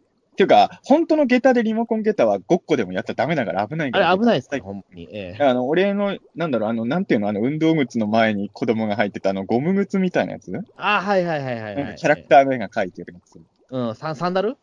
サンダルではないな。サンダルではないんだ。なんかあるでしょ、ちょっとサンダル。え、あれサンダルなの？なんか上履きっぽいけど上履きじゃない靴あるじゃん。子供がよく履いてる。わかんない。サンダルしかわかんないいや、あれサンダルっていうの？あれ。あの、ビニールサンダルかあれ。そうなの？うーん、サンダルじゃないの？違うのえ、うんでも足足が露出してるわけじゃないよ。あ、じゃない。えー、なんだろう。違う違う。だから見た目はちょっと上履きっぽい。なんか、俺子供の頃それをよくリモコンゲタっつって、あの、友達にぶつけてましたけどね。うん。で友達も、あの、はいあの、ジャスピオンの絵が描いてる靴をぶつけてきた。リモコンゲタぶつけて。俺はでもね、ちゃんと鬼太郎の靴をぶつけてましたよ。いや、ちゃんとって言ったところで、く 靴じゃないですかっていうね。いや、やっぱジャスピオンの靴でリモコンゲタって言われてもちょっとな、まあ、それはね、えーお前の靴ジジャスピオンだャスピオンだろうみたいにやっぱなるからね。えージャスピオン、リモコンゲート出てこないですからね。え来ないから。そうなんですよ。いや、でもそうね。だからなんかね、意味はあると思い。まあ、定番じゃないですか。あのー、ちゃんちゃんことけたっていうのは、その、鬼太郎が、あの体が、まあ、鬼太郎ってしょっちゅう溶けたりなんかなったりするけど、ーえ復活するときの前兆が出る定番の2アイテムがあるから、ーはい。何らかの見せ場はどっちも、だから、あのーマナ陣営と、その、いわゆるぬらりひょん、あ、ぬらりひょん、あのー塗り壁一旦木綿、この秋、砂かけ陣営の、両陣営のところで鬼太郎復活に向けてのなんか盛り上げる演出が考えられてるのかなと思うから、そこは最終回すごい楽しそうみです。ですね。うんあのーなんだろうな、やっぱりだから今のところ、その、妖怪大同盟ってもう終わったわけじゃないですか、この、まあねはい。だからもう崩壊したわけだから、言ってしまうと妖怪たちはもう人間と戦う理由が実はない、ないじゃないですか、もまあ、だから今の妖怪たちっていうのはもう本当に、まあ、きまあでも、ない、人間側が妖怪に憎しみの心を持ってる以上はやっぱ戦う理由はあるんじゃないですう。か？あのー単にそれは、じゃあ、鬼太郎が復活したら、じゃあよかったねっていう問題になるのかどうかですよね、多分。でもそれはちょっとね、なんか、もしそうなったらちょっと、ね、なんか違う気はしちゃうけどね、やっぱり。んどうなんですかね。だからそうなってくると、じゃあ、ななんだろう、じゃあその、だ誰かじゃあもっと説得力ある人がもう思いっきり妖怪たちに説教しちゃうオチですかね。えーこれ、日照り神ですよ。左神がめちゃめちゃその、お前らなんだみたいな感じで。えーなんかすごい名作漫画ばらまいて、それを拾ってみんな感動するんですよ。人間も妖怪も。人間も妖怪もですよ。人間も読んで感動。えーほら僕あが、のはいはい。ほらえーこの時に日照り神がホバークラフト使ってるのが伏線になるんですよ。ばあら。まきやすい。え漫画の原稿をばらまきやすい。ーえうん。でも、まあ本当に、そういう、なんかその、今の問題って、まあベアードのことを置いとけば、やっぱ人間と妖怪に溝ができちゃったことがやっぱ最大の。ただ、まあそこがだからさ、俺ベアード解決した後も、その問題解決できないから、なんだろう、歴史修正っぽい何かが起きちゃうのかなっていう気予感するのは、やっぱそこ、多分人間と妖怪の問題は解決しきれないんじゃないかなっていう気もね。うんね。うん。だなんか、ベアードの爆発の力を使って時間を戻すんじゃないですか。ああ。あの、竜奏者はあの隕石が落ちた衝撃でタイムトラベルしてましたよ。うん、まあまあ、まあ、わかんない。隕石がちゃんと落ちて、我々被害が被ったことがないからわかんないけど、タイムスリップしちゃうのかな、やっぱり。ええ全く納得いかないタイムスリップそれ、い 誰が始めたんだろう、その隕石落ちたらタイムスリップやるっていうのは。なんかね、とにかくすごい衝撃が起きれば時空が乱れるっていう発想ですかね。うん。まあでもほら、ゴジラ対メガギラスでもあのブラックホールを作ったらなぜかあの、恐竜時代のやつが落ちてきたりするから。そうそうそう。どうやれば時空が乱れるかがね、ちょっとみんないろいろ、ちょっとね。まあ実際に時空がどうやれば乱れるかってでも我々わかんないから、もうんしかしたら本当に隕石落ちてきた衝撃で、全員は無理だけど何人かタイムスリップしてる可能性はゼロではないですよね。うん。その、なんだろう、僕あんまオカルトとか信じないけど、時空が乱れる瞬間っていうのは見てみたいですよ、逆に言うと。時空が乱れるっていうのはでもオカルトじゃないんでしょ？あの、一応、あのまーた難しいことを？ええいや、あの、アインシュタイン的な人もそれはあり得るって言ってるから、あの、別に無的な話ではない、ないんでしょ？時空が乱れるっていうとこまでは。まあ多分そうだと思うんだけど、でもじゃあ具体的にじゃあ何があるのかっていうことは結構興味はありますけどね。えこれは、お俺もその手の本読むけども、難しいことしか書いてないから、ようわかんないんですね。あの、それを、それを理解できない人がオカルト本読むんですよ。ああ、なるほど、なるほど。わかえる。これループ問題、ループになっちゃいますね。怒られちゃうかな、こんなこと言ったらね。でもあると思いますよ。あの、アインシュタインとかああいう本が全くわかんない人が、あのー 合ってるかどうかわかんないけど、僕らでも理解できるように時空の乱れ方をオカルト本は説明してくれるからさ。うん、そういう要素もあるとはまあ、思いますよまあその。中にね、真実ももちろんあると思うから、まあじゃあやっぱオカルトじゃないですか、やっぱりそうなっちゃうと。いやいやいやいやいや違うの？ええ 時空が乱れるところまではオカルトじゃないですよ。じゃないその。そこから、乱れ方の、乱れ方の説明に対しては、オカルトが入ってくる人が大量にいるっていうだけだと思う。なるほどね。え時空が乱れることは本当にあるらしいから、これは、あの別に大月教授的な人も多分一切否定しないと思いますえよ、そこは。うんうん。えー何が起こるのかは、まあ、その恐竜が出てくるとか、まあまあ、もちろんね、まあそ、そっちはもうオカルトなんだろうけど、ね。それは俺もわかんない。そこは。もうどっからどっかが、何が起こるのかなっていう、オカルト、どっからがオカルトの線引きか、俺、その、この問題に対してはわかんないですね。うん実は僕今住んでるとこ、江戸時代に隕石落ちてきたらしいんですよ、どうやら。おええあの江戸時代にもう隕石落ちてきて、その破片が実は最近回収されたみたいな話を実は聞いたんですけど、うん、ちょっとまだ調べきれてないんですけど、ええあの、ヒストリーチャンネルでやってる古代の宇宙人だったら、穂積か宇宙人の子孫にされるね。どうなんでしょう？あ、でもちょっとだけ面白い話があって、うんあのーほら、あの、暴れん坊将軍で隕石が落ちてくる話ってあるじゃないですか。で、あれで、え江戸の人たちがみんなその隕石が落ちるときに、あの、に逃げる場所が八王子なんですよ、実を言うと。あ、それセリフで言ってた？あの、そうそう言ってるんですよ。あの、みんなでもう甲府の方に逃げよう、八王子、甲府の方に逃げようって言って、そこで江戸の人たちがみんな行列して、あのーあれなんですよ、だからその、えっ、と、その甲府の方まで行くんですけど、落ちてきたのは確か、えっ、と、ちょっと江戸を外れて、あの、と豊田とかそのあたり、だから八王子なんですよ。ええあ、そうなんだ。そう。えで、じゃあ結果的にその小さい隕隕石だったから、まあ助かったみたいな。うん。ー、暴れん坊将軍ファン的にはちょっと聖地なんですね。いや、どうなんでしょう。まあ、あの、あのエピソードすごい有名なんですけどね。ええちょっと実は、実は入ってるんですよ、あれ。ええうんちょっとね、あの回はさ、あの、そんなに時代劇好きじゃない人も、あの回だけとりあえず見てる人多いからね。んそうそう。あの、結構再放送もされてるんで。ええそうなんですよね。わ、わかりますわ。まあ、だから、あの、まあ、ベアード爆弾がね、はい。あるわけですよ。で、なんか、いや、わかんないけど、なんか最終回でなんか、時間が戻るとか、みんなの記憶が失うとか、なんかありそうじゃないですか。うん。どっちなんだろうね。時間が戻るだったらベアード爆弾を利用するんだけど、みんなの記憶失うとかだったらベアード爆弾の影響じゃ無理そうだよね。うん、ねもしくはもう本当に記憶も残ってるけど、なんか妖怪が見えなくな、また見えなくなっちゃうっていうことかな。うん、あのー結構だからそのアラザルの地に行って、うん。太郎を復活させるというところで、無理な、例えばその時代修正が行われる結果として、うん。っていうことだってあるのかな。どうなんだろう。で、それによって代償としては、じゃあそのマナが完全にその記憶を消去させるっていう代償で、時間を戻させるっていうことだったらできるのかもしれない。まあ、あの、伊吹丸も言ってたけど、アラザルの地に行くことによってどんな代償があるか分かんないって言ってるわけじゃないですか。おそらく、それは命とかじゃなくて、まだの頭の記憶から鬼太郎そのものが消えるというか、妖怪そのものが消えるっていう。大事な思い出とかそういうものが全部消えちゃうっていう可能性は結構ありそうだよね。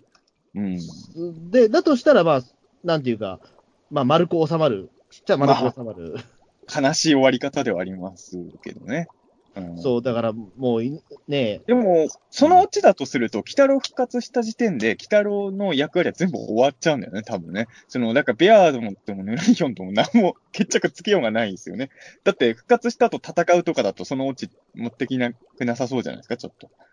どうなあののーだからあれじゃない復ですか。だから鬼太郎は宇宙行っちゃってんのかなその最終回で、例えばじゃあその、えっ、と、最後の5分ぐらいで、あの、なんかその、えっ、と、鬼太郎のなんか痕跡じゃないけど、なんかその、えっ、と、なんかちゃんちゃんこが落ちてたみたいああ、でも、それはあると思う。なんか最後に、はっきり思い出すかどうかわかんないけど、鬼太郎たちを忘れてるマナが、なんかちょっと思い出しそうになるとこで終わるとかはありえそうだよね。なんかな。があって、そう。うん。宇宙。あれかな？あのー、水木しげる先生も今、天国にいるわけじゃないですか。え水木しげる先生の守護霊には火星人がついてるじゃないですか。これはもうファンには同じ、おなじみじゃないですか。水木しげる先生の守護霊には火星人えがいるから。聖地がついてるっていうね。だから、水木しげる先生の守護霊の力を使えば宇宙で戦えるんですよ。あ、そしたらじゃあ急に火星人が出てきて、えだから、北郎と火星人が合体するんですよ。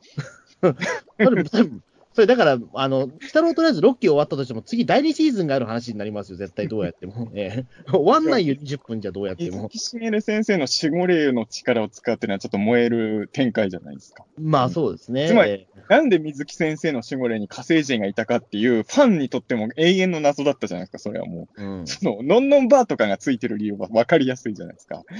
なんで守護霊に火星人いるなんて水木大先生はおっしゃってたんだろう。あ、未来作られる6期のことを心配してだったんだ、みたいなね。そういう、まあ、アキラ的な話ですよね。まあそうですね。見にしてる。優秀なクリエイターさんがね、未来を見にええそうですね。だから、あの、ほら、はい結局は今回もはい、あれでしたね、その、鬼太郎の前に、例えばいたその何者かの人物は影だけでまた、あれ正体わかんなかったですどうだったの俺、俺さ、ここはちょっと正直がっかりポイントで、俺が勝手にがっかりしただけなのかもしれないんですけど、あの影ってのは鬼太郎じゃないんですか？え、そうなの？だって、鬼太郎の前に明らかにいません人。いや、なんか、き要はなんか、鬼太郎が鬼太郎を見てるみたいな演出なのかなと俺思っちゃって、ちょっと俺はがっかり勝手にしちゃったんだけど、あれはちゃんと別の人が立ってんならいいんだけど、いや、だとしたら水木とかがいてくれそうじゃないですか。うん。あれは、鬼太郎とは別人が立ってると思っていいんですね。僕そう思ってました。あ、よかった。じゃあ俺はそっちを信じる。いや、ごめんなさい。俺のだから思い込みが激しかったのかもしれない。いや、なんかね、演出的になんだろう、き鬼太郎がここはどこだって言ってるのを、なんか無表情な鬼太郎が見てるみたいに俺見えちゃったから、なんか、え？あの、先週、先週あのよくですごいもう妄想したじゃないですか、あの影は誰だろうって。だから、え、そんなオチなの？と思ったけど、あ、誰かが待ってるんだと俺は信じるわ、じゃあ。いや、ごめんなさい。俺がミスリードかな、やっぱり。どういやいや、わかかんないわかんない。俺もここ全然自信ないから、あの、そこは最終回で、あやっぱ水木出てほしいよね。そりいや、ゃね。ここ、やっぱりだから、水木はやっぱりこの第1話がもう存在として語られてるから、そうもうここで、ちょっと正直処理してほしい。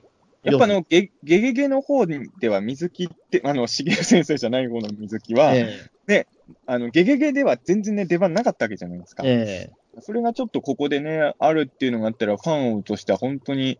で、やっぱり俺ね、ちょっと気になるのは、その、七しの時もそうだけど、その、鬼太郎があの世に行くかもみたいな時に、猫、姉さんが、あの、いわゆる猫の、猫ちゃんの姿っぽくなるところとかも、ちょっと墓場意識してんのかなって思うとね、やっぱ、なおさら水金をね、出てくると、あ、だからあれですよ、ベアード爆弾を解決できるのは水神様ですよ。ああ、そういうことか。ええあれなら、なんとかできそう、水神様なら。じゃあ、あの、トランク長いとか出さないといけないですね。そうそうそう。トランク長井さんは声優を変えてね。ええもう、もうね、ちょっと、ある事情でね、うんあの、元の声優さん使えないから、ええそうなんですよ。だから、あのうんあの、そうですね。水、水木の近くにはあの辺、トランク長井はでもまだ生きてるよねと。あ、でも寿命で死んでるか、さすがに。そうそうそうそう、ええトランク長いのトランクの中に水神様が入っててね、そう、ばええで、二石太郎とかも全員出せるますよ。あの世って。だそれも別、もう全く別別なね、シリーズが始まっちゃいますからね、またね。あれのリメイク、墓場鬼太郎またリメイクで2回目、全然もうウェルカムなんですけど、え前回も言ったけど、三平もいるから、あの世には。ええうん。だからちょっと、ちょっとその水木しげる時空のあの世って、もうスターがいっぱいいるからさ。ええ本当もうみんな出てきてもいいんじゃないかっていうね、ちょっと思いますけど。うん。まあでもそうね。あ、じゃあ安心した。じゃあまだ水木が出る可能性は残ってんですね、ちゃんとね。うん、そう、ちょっとやっぱりここをね、処理してもらいたいな、やっぱり、まあ、やっぱりその、言ってしまうと、その水木の存在って、ゲゲゲにおいては、まあちょっと、なまあ、設定上では生きてるけども、あの、ちょっとタブーを踏み込むぐらいの感じありませんか、やっぱり？まあそうね。ゲゲゲのー水木はね、本当にその、ちょっと誕生編の漫画みたいなので、ちょっと触れられる程度で、その後は二度と語られないんですし、そう。はいやっぱり、その、やっぱ墓場のね、エピソードのことがみんな脳裏を読みるってのもあるんですよね、そこはね。うん。まあ、だから言ってしま、まあ、そのロッキーって、あの、やっぱりその、ミイラ男になる前の鬼太郎のお父さんのことを一応書いたっていううん画期的なシリーズだったから、それぐらいのことはちょっとしてほしい感じがあるというか、うん。まあ、本当に、やっぱりそれは、あの、本当に、ロッキーがスタートした当初から水木は匂わせてるし、約束の話もしてるし、やっぱりそこが、その、アラザルの地でも語り直されれば、うん、やっぱりファンとしてはすごい嬉しいし、そこはぜひやってほしいとこではありますよね。そうですね。うん本当に水木だとしたら、なんだろう、声優さんとか誰になるのかな。うん。まあ、墓場の時と同じ人で同すから。じ人かな、やっぱり。いや、それは別に墓場と、墓場の水木とゲゲゲの水木は別物だから、そう別物だから、ええする必要はないんですけど、うん。誰がいいですかね、京極さんとかかな。あ、でも、京極さんとかいいっすね。でも、このタイミングで確かに。ここに来てね。あのあ、でも、そうか、4期以来でもないのか、あの、京極さんって5期でも声優やってるもんね。うん。だから一応、だからその4、5、6で、えーうんあのフルコンプリートしていただいてもいいと思いますし、いいえ思いますし、まあ別にありゃまたこりゃまた先生でもいいですし。ー ちょっとイメージ違うかもしれないけど、いや、それやったら京極さんだって水木とは違うし。まあ違うけど、でもまあね、えいやうん。まあちょっと、その辺ーもしくは本当まあに水木しげるをやった誰かとかね、えー向井あ治とか、水木しげる役をやった人いっぱいいるからね、確かにね。香川照之とか、え水木しげる役やった人の高円寺のバー、我々飲みに行ったもんね。ーあ、そうそう。あれも実質水木しげるですから、えーあの人はなんかロッキー北郎のアフレコしたって僕らに言ってなかったから違うだろうな。まあそうですね、確かにね。まあうんしてたとしても言っちゃダメだけどね、それはね。えうんーね、確かに。まあでも、どどうになったの？もしかしたら、あの、ね、そのツイッターとかで告知されるかもしれないですけどね。ええ確かにね。だって、あの、水ほら、ゆめこちゃんの声優がね、せ出演するっていうことも、まあ、前日だったし、言ってしまうとええ結構大ニュースが。え不動感とかもあり得るわけだもんね。え ここで駆動感、ええ確かに、駆動感でもいいのか、でも。ええ水木しげる役やってるから、そらね。えありでしょう。うん。話題性はありますけどね。水木役を工藤官がやるっていうのね。えうん。いいっすよ、確かに。それはちょっと、うん、いい、いい、うん駆動感とか、そのあたりはいいいいですね、やっぱり。えいいキャスティングですよね。実え現。実現したらね。えまあ実現したらですけどね。ええいやまあでもそこはちょっと最終回の楽しみの一つとして取っときたいとこですね、本当にね。ええまあ、だから本当にそうなんだよな。解決しなきゃいけない問題は主に二つなんだよね。ベア,、うんベアードと妖怪と人間の間にできちゃった溝をどうするかの。うんこの2点をどう、どうするかですよね。うん。ですね、確かに。水木で思い出しましたけど、あの、ワインの名前が、あのー水木先生の、な、なえっと、アナグラムっていうんですか？ああいうのは。ああ、はいはいはい。えーえーっとね、ル、ル、え、ル、ルゲシドズミーキでしたっけ、えーそう、ルゲシドズミイキですよ。えなんか変な名前だなとは確かに。でもあの、そう、だからその後のさ、もうすぐ100年だなとかもね、そうそう、完全にあの、だ1922年ものだっていうところで、ああ、え ああ、そういうことね、と思ったけど、えから、そうか。でも普通に飲みたいよね、ルゲシドズミイキ。ー 俺、え全然ワインとか飲めない人だけど、ルゲシドズミイキは今すぐあの、ドリンクとして作ってほしいわ、鬼太郎茶屋とかで。あの、あの、まあ、アルコール俺あんま好きじゃないから、あの、ソフトドリンクでいいよ。けど、エリシド積み木発売してくんないかな？普通に買うぞって思って。いや、買うけど、でもど、普通の赤ワインだと思いますよ。えでも、もうそんなのってほら、キャラクター系のカフェなんてそういうもんじゃないもう、そう、俺、ドラえもんカフェとかでもバイバインって言ってさ、あの、栗まんじゅう食ったよ、俺。まあまあまあ、それはいいんじゃないですか。栗まんじゅうそのものだし。だから、ええルメシド積み木と言って売ってくれれば、ファンは喜んで飲みますよ、そら。そうですね。まあ、ヌラリヒョン大先生はね、あの、結局だからあれね、3杯ぐらい飲んでるんですよね。あのね。えー すげえ飲むなと思ったけど、ね、アルコール強いんだろうね。強い、うん、強いですよね、あれね。えあれ、でもそのさ、ベア、ベアードがワイン飲んでるとこちゃんと見せてほしかったね。ちょっとそうですね、あれ、ぼかしちゃったのが残念というか。だって原作のベアードだったら全然平気で飲むじゃない。ねええあの、でもその、ヌライヒョンが飲んでる時を見つめるあのね、ベアードの目がちょっと大きく見開くとことか、ちょっと可愛かったよね。えなんかちょっと原作のペアード、あの、ワイングラスを持ってるところとかも含めて、ちょっと、要はさ、その5期の時もそうだけど、アニメのベアードってさ、大物すぎてさ、その原作にあるちょっと滑稽な可愛らしさみたいのが、そのためにちょっとオミットされちゃうことが多いじゃないですか。ええでもワイングラス持ってるベアードとかっていうのは、すごいなんか原作の雰囲気があって、やっぱりちょっと嬉しいんだよな、ああいうの見るとね。うん。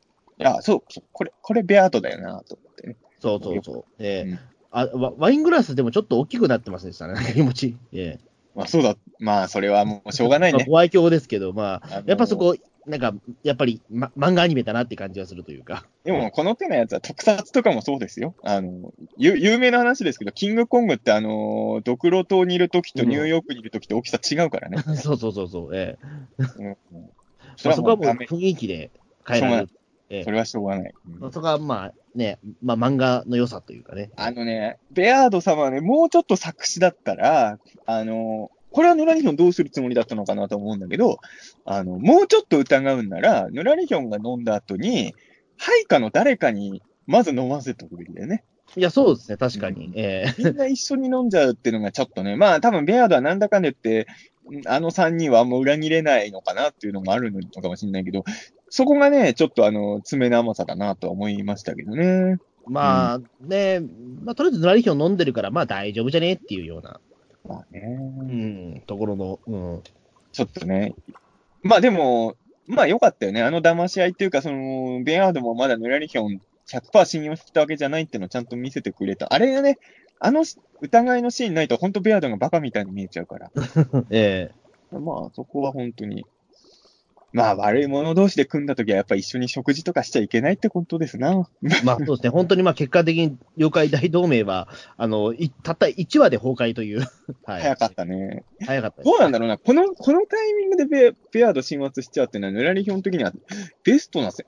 いや、俺さ、総理もそうなんだけどさ、いつか鬼太郎を殺すしたいっていうのはいいんだけど、お互いもうちょっと活かしててもいいんじゃないかと思うのね。別に、その損得感情で考えても。まだベアード利用価値あると思ったんだけど、もうヌラリヒョン的にはすでにいらないと思っまあ、鬼太郎倒しちゃったからいらないって判断なのかな。鬼太郎復活すると思ってないから。うーん。うーん、ねえ、確かに。うんまあ、とりあえずだからもうその、もうこれが終わったらもうこれっていう感じでもう、そのうん、駒として完全捨て駒にするというか、まあね、まあ、ネズミ男もまあ、結局、ラリヒョンったら、もう役割を置いたらもう捨て駒なわけだし、残しとくことに興味がないんじゃないですかね、やっぱり。うんシシノボンぐらいなのかな本当に信頼してんのは。うんうん。多分シノボンのことは信頼してるように見えるんだけど、うん。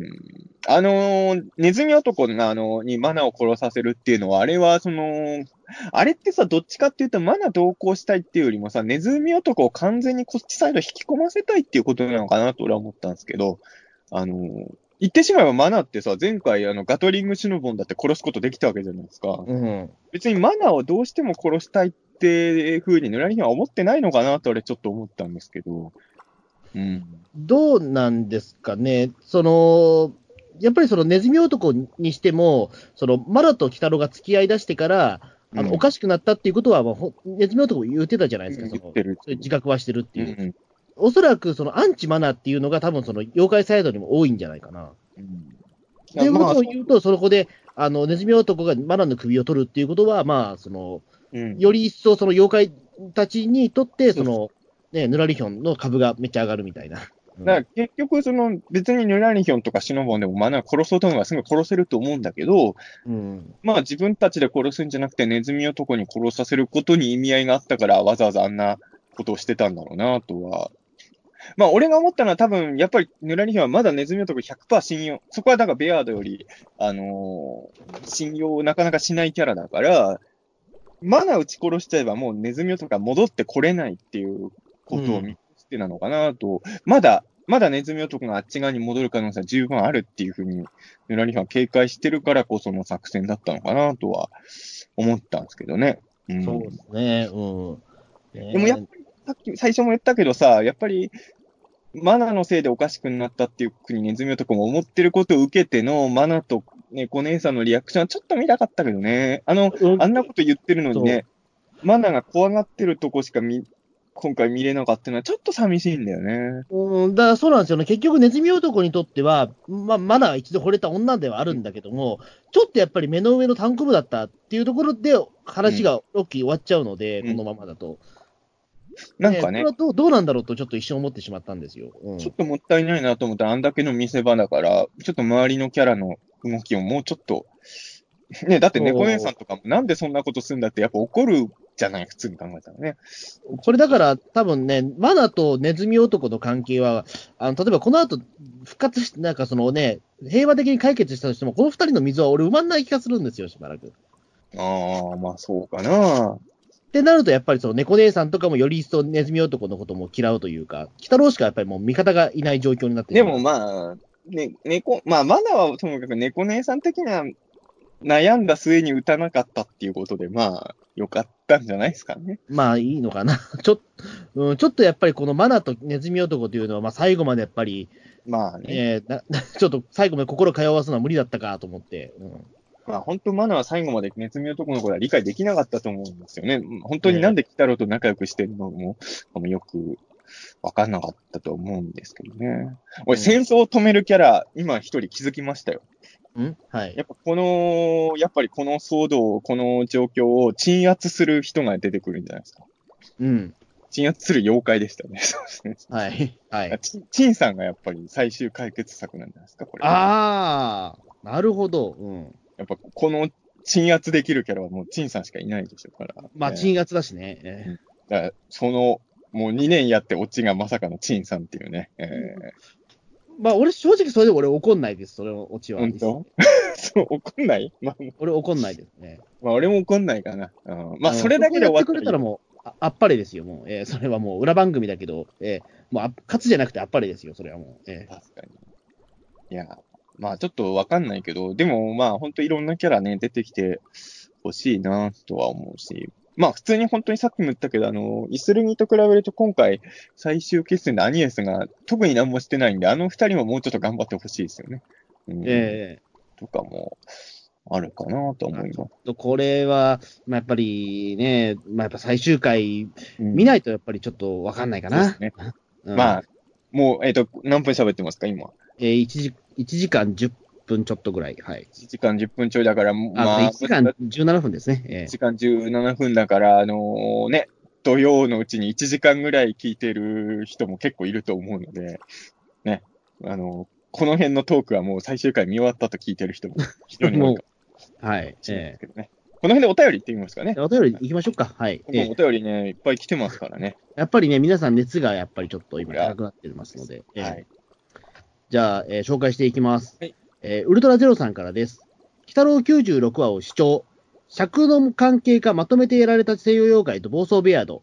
えー絡みは少なくとも、一度は恋に落ちた女の子を撃たなかったネズミ男は、めった打ち取ると真逆の判断ができて一安心。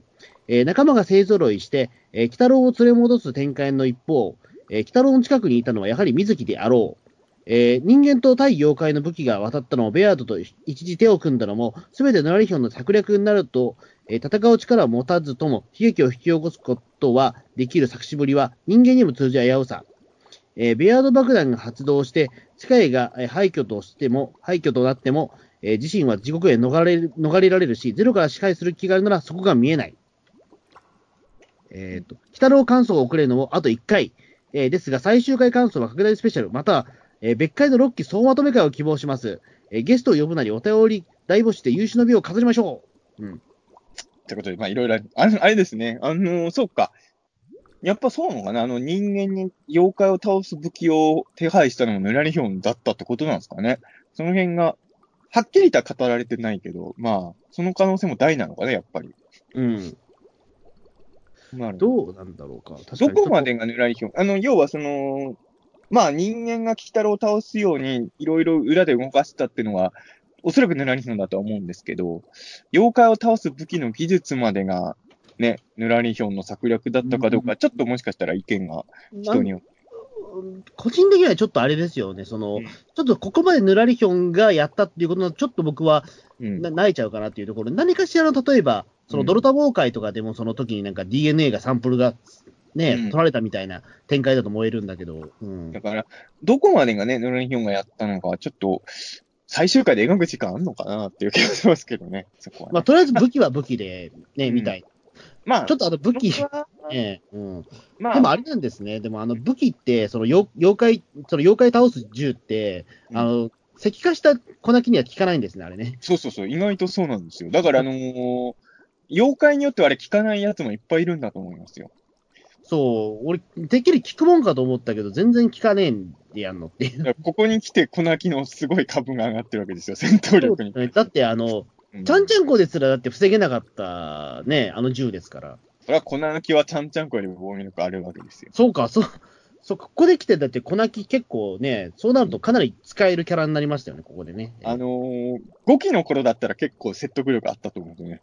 あの、やっぱり5期の時と比べて粉木ちょっと戦闘の活躍少なかったからね、どうしてもちょっとあれって、だけど、確かにね。うんここに来て最強妖怪候補になってきましたよ、粉木。ね、どうなんだろうね、どの辺までが、例えばエンラエンラ的なやつには効くのかね、あの銃弾って。あーれそうか。機もう体機体とかね、実体を持たない系はどうなんだろう。うん火の妖怪には効いてたからな。その辺はちょっとね、難しいとこですけど。あとあれですね、うんウルトラゼロさんもあの、穂積君と一緒で、あの、別にあの、アラザルの地にいたのは鬼太郎ではないっていう。やっぱ水木だろうという。うんなるほどね。じゃやっぱあ、水木派。え 穂積君とウルトラゼロさんの想像の方、あの、読み、見方が正しいことを僕は、あの、信じたいですね。そしてあの、最後にリクエストが来てますけれど、えはい。最終回の感想は拡大スペシャル ってやってほしいと。あとゲストを呼ぶなりっていうね。誰？ゲストを呼ぶなりって言って誰を想定してるのかがね。ちょっと。ど、どどの程度のゲストが ふさわしいのかもうちょっとわからないんですけど、だってピーターン通信で呼べるゲストなんて高が知れてるからね。そう。ねしかも、鬼太郎の感想を語るゲストですよ。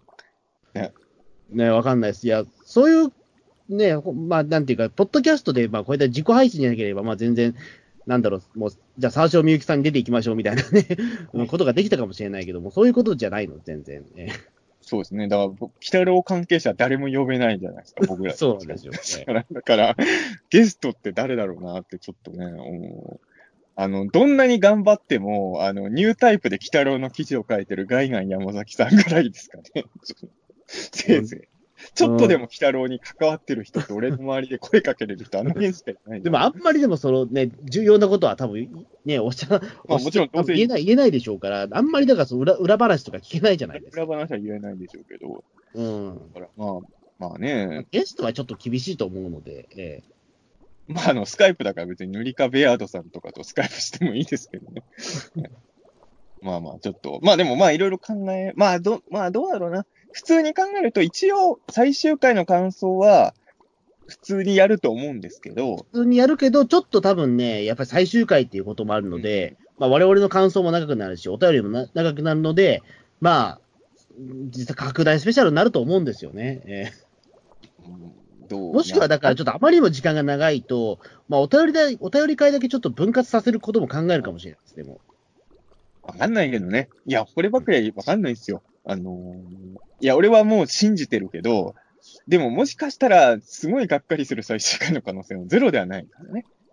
いや、でもね、どう、どうなんでしょうね。がっかりしてても長くはなるかもしれないがっかり、だって急にね、じゃあそれ、なんだろう、じゃあ 最終回だけ30分、なんかよ40分に戻るってことはないわけじゃないですか、絶対これ。ええあお便りなしで？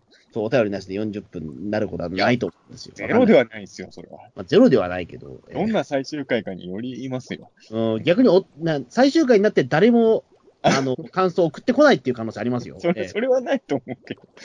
最終回、あの、あれかもしれないじゃないですか。あの、北郎がパイプ椅子に座って、僕はここにいていいんだとかやるかもしれないじゃないですか。その 物語全部放棄してやるかもしれないじゃないですか。ちょっとさ、でもさ、あの、ベアード爆弾のビジュアル、ちょっとあの、あの、過去、昔のエヴァンゲリオンの映画っぽくないですかね。あ、本当わかり、わかりますね。なんかちょっと保管計画実行中みたいなビジュアルも感じますよね。あの、ちょっとなんか90年代集がしたというかね。90年代のアニメの終盤感があるんで。えー、アラザルの地っていうよくわかんないところで、あ、そうそうそうそう。ええ、マナと猫娘のもう、精神世界がね、行って、なんか、最後は学園鬼太郎みたいな感じになって、ね、なる可能性もゼロではないかもしれないですね。そうですね。確かに言われてみれば、ね、ちょっとやっぱ平成のアニメ感があるんだな、そこはやっぱり。ええ、この最終回だったら、1時間で終わると思う。いや、終わんねえと思う、多分それ。えー、北郎保管計画で終わらされたら1時間で終わるかな。うん、いや、俺、エヴァのあのテレビの最終回大好き派だけど、北郎でそれはやっちゃいけないっていうことですよ。うん、ね。まあ、ものにはね、あの向向き不向きってのがあるわけですからね。うん、だからまあちょっと、まあまあまあ、でもちょっと、今んところ、特に予定があるわけじゃないけど、最終回の感想はなんなんかあるかもしれないなっていう気は確かにね。うん。あとは、あの、しばらく経ってから特別会やる可能性あるんじゃないですか。ちょっとあの、現状6期の最終回の感想会は来週中には取るわけでしょ、多分。まあ、そうですね。そうしないといけないですからね。さすがに1週間以内だといろいろ準備とかがね、ゲかあのゲストとかを呼ぶとなると特にそうだから、まあ、最終回の感想自体は収録のシステムは多分普通にやると思うんですけど。うん、そうですね。まあ、日を改めて例えばね、その、な何かしら、あね、やるかもしれないですけど、えー、なんかしばらく経ってからロッキー来たろありがとうスペシャルみたいのをね、なんかやるとかはありかなっていう気は。そうですね。うん、確かに。営業の感謝祭ですよ。うん。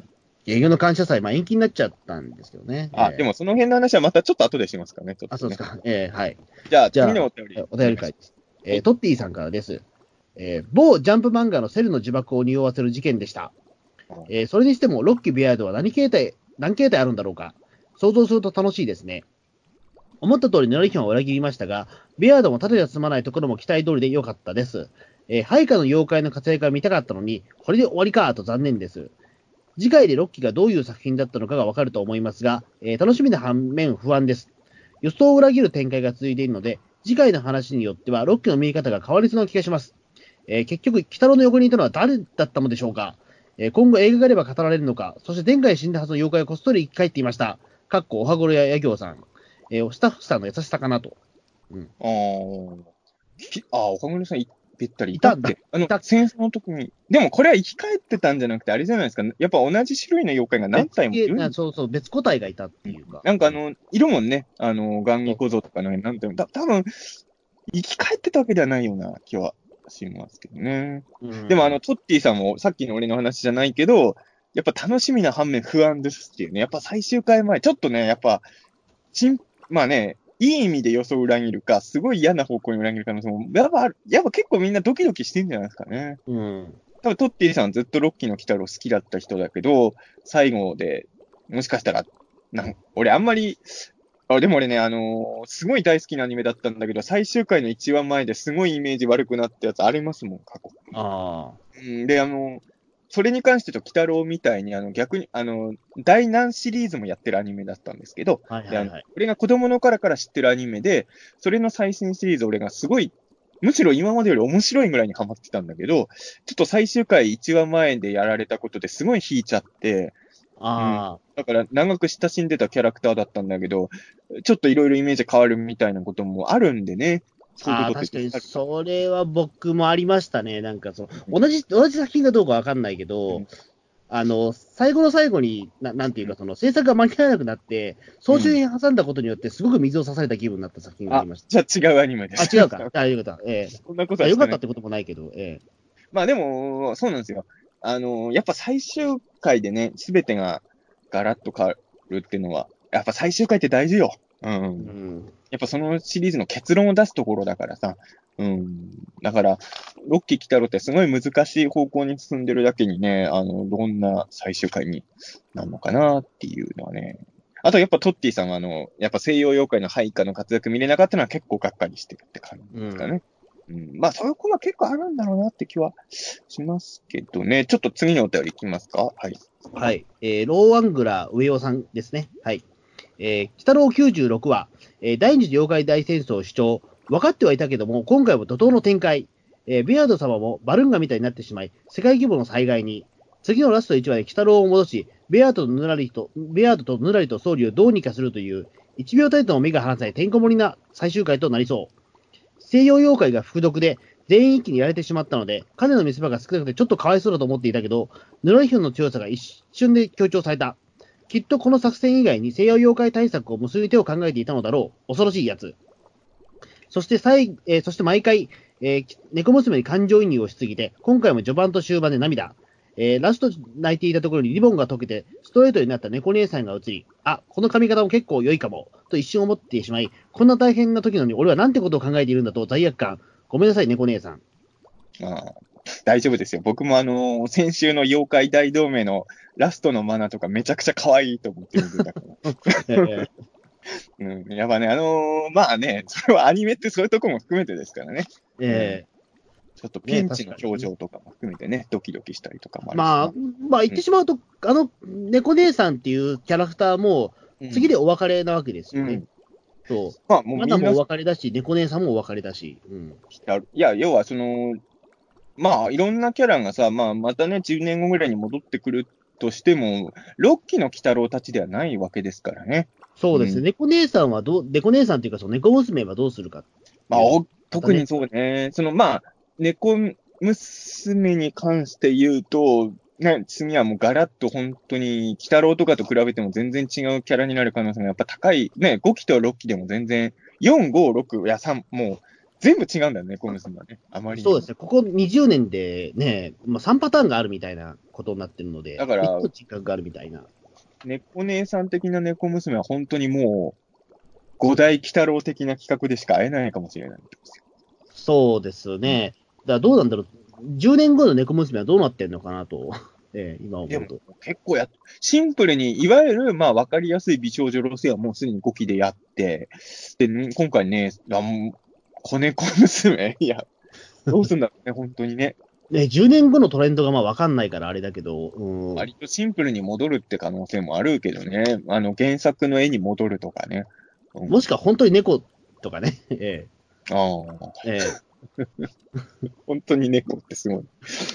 あの顔ももう本当にあのタートルズみたいな猫みたいな、猫人間ですね。猫人間でやるとか。ええいや、まあ、猫ね、まあでも本当そうなんだよね。6期のつく、鬼太郎自体はずっと続くと俺は信じてるけど、6期の鬼太郎のキャラはもう本当に、なそれこそヌラリヒョンだってさ、まあ、7期出るかどうかもわかんないけど、7期に出たヌラリヒョンはもうこういうのじゃない可能性も高いわけじゃないですか。うんねこういう作詞でかっこいい、ね、あの、みんなを手のひらで操るヌラリヒョンももう見れないかもしれないわけだしね。そうです。だってあの、僕、境港行った時も、やっぱりその、猫娘いるけど猫姉さんはいないもん、やっぱり。えいやまあ、そりゃそうだよね。だから、あくまでも猫姉さんっていうのはもう、まあ今の時期しかいない、いや、まあもちろん記憶、いろんな先商品とかずっと出るとは思うけど、現役として、猫姉さんが、猫娘といえばこの姿って入れるのは今だけなんだよね。そう、うんそしたらもう元のね、その、なんだろう、ね、ね猫猫娘っていう猫娘になるわけですからね。うん俺はやっぱ3期世代だけどさ、あんだけもう絶大なインパクトと人気を誇ったゆめこちゃんだってもう、めったに表舞台には出ないわけじゃないですか。うん。だからマナだってもうね、振り返られる機会は多分激減するでしょうしね。そう考えると寂しいですよ、本当に。そうですね。もうやっぱり2年間、そのね、付き合ってきた、まあ、そのアニメキャラクターなわけですからね。ええでもさ、同じ東映で言うとさ、例えば仮面ライダーとかはさ、あの、20年分のみんな出てきたりするじゃないですか。ああいうの、ええ鬼太郎もやるべきじゃないですか。オール鬼太郎対大ショッカー、大ショッカーじゃねえな。大ショッカーズ、まあ大ショッカーでもいいですよ、別に、オール鬼太郎が戦う敵ってなんだろうと思ったんだけど、まあ、なんかオール鬼太郎的なのは同じ東映でやってほしいなとは思っちゃうけどね。あの、今までの鬼太郎全部が揃って、猫姉さん、猫娘もみんな出てとかでね、戦う、あと戦うみんなにやってほしいけどな。うんそうですね。まあいろんなパラレルワールド、まあそれこそ、まあスパイダーバースみたいなことで、そうそうそうそう。ね、北ローバースができれば。やっぱあのーどの時期の鬼太郎のキャラターたちにも魅力があるからさ、そのシリーズが終わっちゃったら永遠のお別れってのは寂しいものですよ。本当にね。うん、だから本当に、いや、いつまでブーム続くかわかんないけど、このアマビエブームの間にさ、ちょっとアマビエが目立つ鬼太郎の映画作って、それに全部出す。だから 5, 5, 5期、5期メインに見せつつ全員出るやつ作ろうよ。ポスターの真ん中にアマビエがいれば大丈夫です。そうっす大丈夫アマビエ大作戦みたいな。いや、アマビエでアマビエの人気のうちに作っちゃうっていうね。まあアニメそんな簡単には作れないけどね。うんまあそうですね。なんか、まあ、こんね、まあ、まあこれもだいぶいいな。だから、あの、ね、同人誌とかで確かね、そのなんか出てきそうだなと思ったけど、コミケが今年はないんですよ。ね、作ってた人はいっぱいいたんだろうけど、ね、いやーこれ、あれこれ収録の前日に発表されたんだっけ？コミケの。はい、そうなんですよ。僕出る予定だったんですよ、コミケ。えね。ーお誕生日席ですよ、僕今年。こね、5月のコミケ。本当はお誕生日席のはずだったんですよ。いや、ホズミ君はね、オリンピックのチケットも買ってたし、もう本当踏んだり蹴ったりですよね。いや、もうここでもう本当にあの、5月、8月の予定が全部飛んじゃいまして。えーいや、本当いつ落ち着くかはわか、いや、もう、あ変な話さ、あのー本来は5月だっけ ?5 月にゴジラ VS コングも予定されてたけど、11月に延期してたじゃないですか。そうですね。うん。い今思えばゴジラの延期は良かったよね。まあ結局、そのね、まあ、今、その撮影ができなくなって延期してる映画も、特にハリウッドバンバンあるわけじゃないですか、今。えーいや、本当大変。あ、俺このだからどちらにしろ、まあ、ちょっとゴジラは遅れてた可能性が高いんじゃないかなとは思うけど。ううんん。あ、でも撮影は終わってるみたいあ、撮影終わってるから、そうか、大丈夫だけど、でも、このタイミングで例えば上映したとしても、まあ、まあまあもちろん。やっぱりね、うーんちょちょっとやっぱり厳しい状況になってただからまあ、結果的に11月でよかったのかなっていうような。うんいや、俺の願いは本当11月ぐらいにさ、ゴジラ VS コングを見ながらさ、今年は頭は本当大変だったけど、なんだかんだ言って、うん、無事にゴジラ見れてワイワイ言えるような終わりの一年の締めはそうなってよかったね、みたいに語れるようになってほしいと願うばかりですよ。そうですね、僕だから本当に、ね、オリンピック楽しみマンだったので、ええあのだから本当にに2020年が僕、終わった感じがあるんですよ。だからそれこそ2020年楽しみで、マジでコングぐらいなもので、ええもうガルパンの最終章とか諦めてますから、2020年の公開は。あ、や、予定はあったの今年やるって。いや、ないです。あじゃあ、それはもう諦めるわかんない。いや、わかんないです。もう、あのーなんか急、急に、その、なんか12月に公開ですみたいなことがね、あるかもしれないけど、まあもう多分今の感じじゃないだろうなっていうのがね。いや、本当にね、こんなことになるとはね。いや、でもそうなんだよね。だから今、ほら、あのー、鬼太郎もさ、この最終決戦なんかもう世界の危機みたいになってるじゃないですか。あのーはいなんかこういう時期にこういう展開見ると、やっぱあのーどうしても現実とオーバーラップして見ちゃいますよね。あのー今回だからその、ほら、東京からその人間がいなくなったっていうシーンもあったじゃないですか。うんうん。あの、ちょっと首都封鎖う。ん。言葉ももう我々今現実のものになってきてるじゃないですか。だからもちろん作り手の方々こんなことになるとは思わずもちろん作ってるんだけど、あのーまあだからあの、あれですよね、それこそ幻の記者の時のあの、伝染もそうだったけどさ、なんか本当にその、偶然にも、今の時代見ることによって、まあ良くも悪くもだけど、より入り込んじゃう時代にこれが放送されてる感はね、あるから、まあそういう意味で言うと、本当に来週、まあ明日か、来週っていうか明日だけど、明日の鬼太郎がなんか救いある展開だといいよね。うなん、か、墓場で運動会やって、オリンピック楽しみだね、みたいなこと言うオチだったら僕泣きますね。でもそれはオリンピック延期って決まってなくてもあり得るオチだもんね、そんなね。墓場で。まあ、今、墓場で運動会やって終わるっていうのはね。確かにね。うんあの、だからあの、墓場で運動会やってる。じゃあ、要は人間がもう妖怪見えなくなってるんですよ。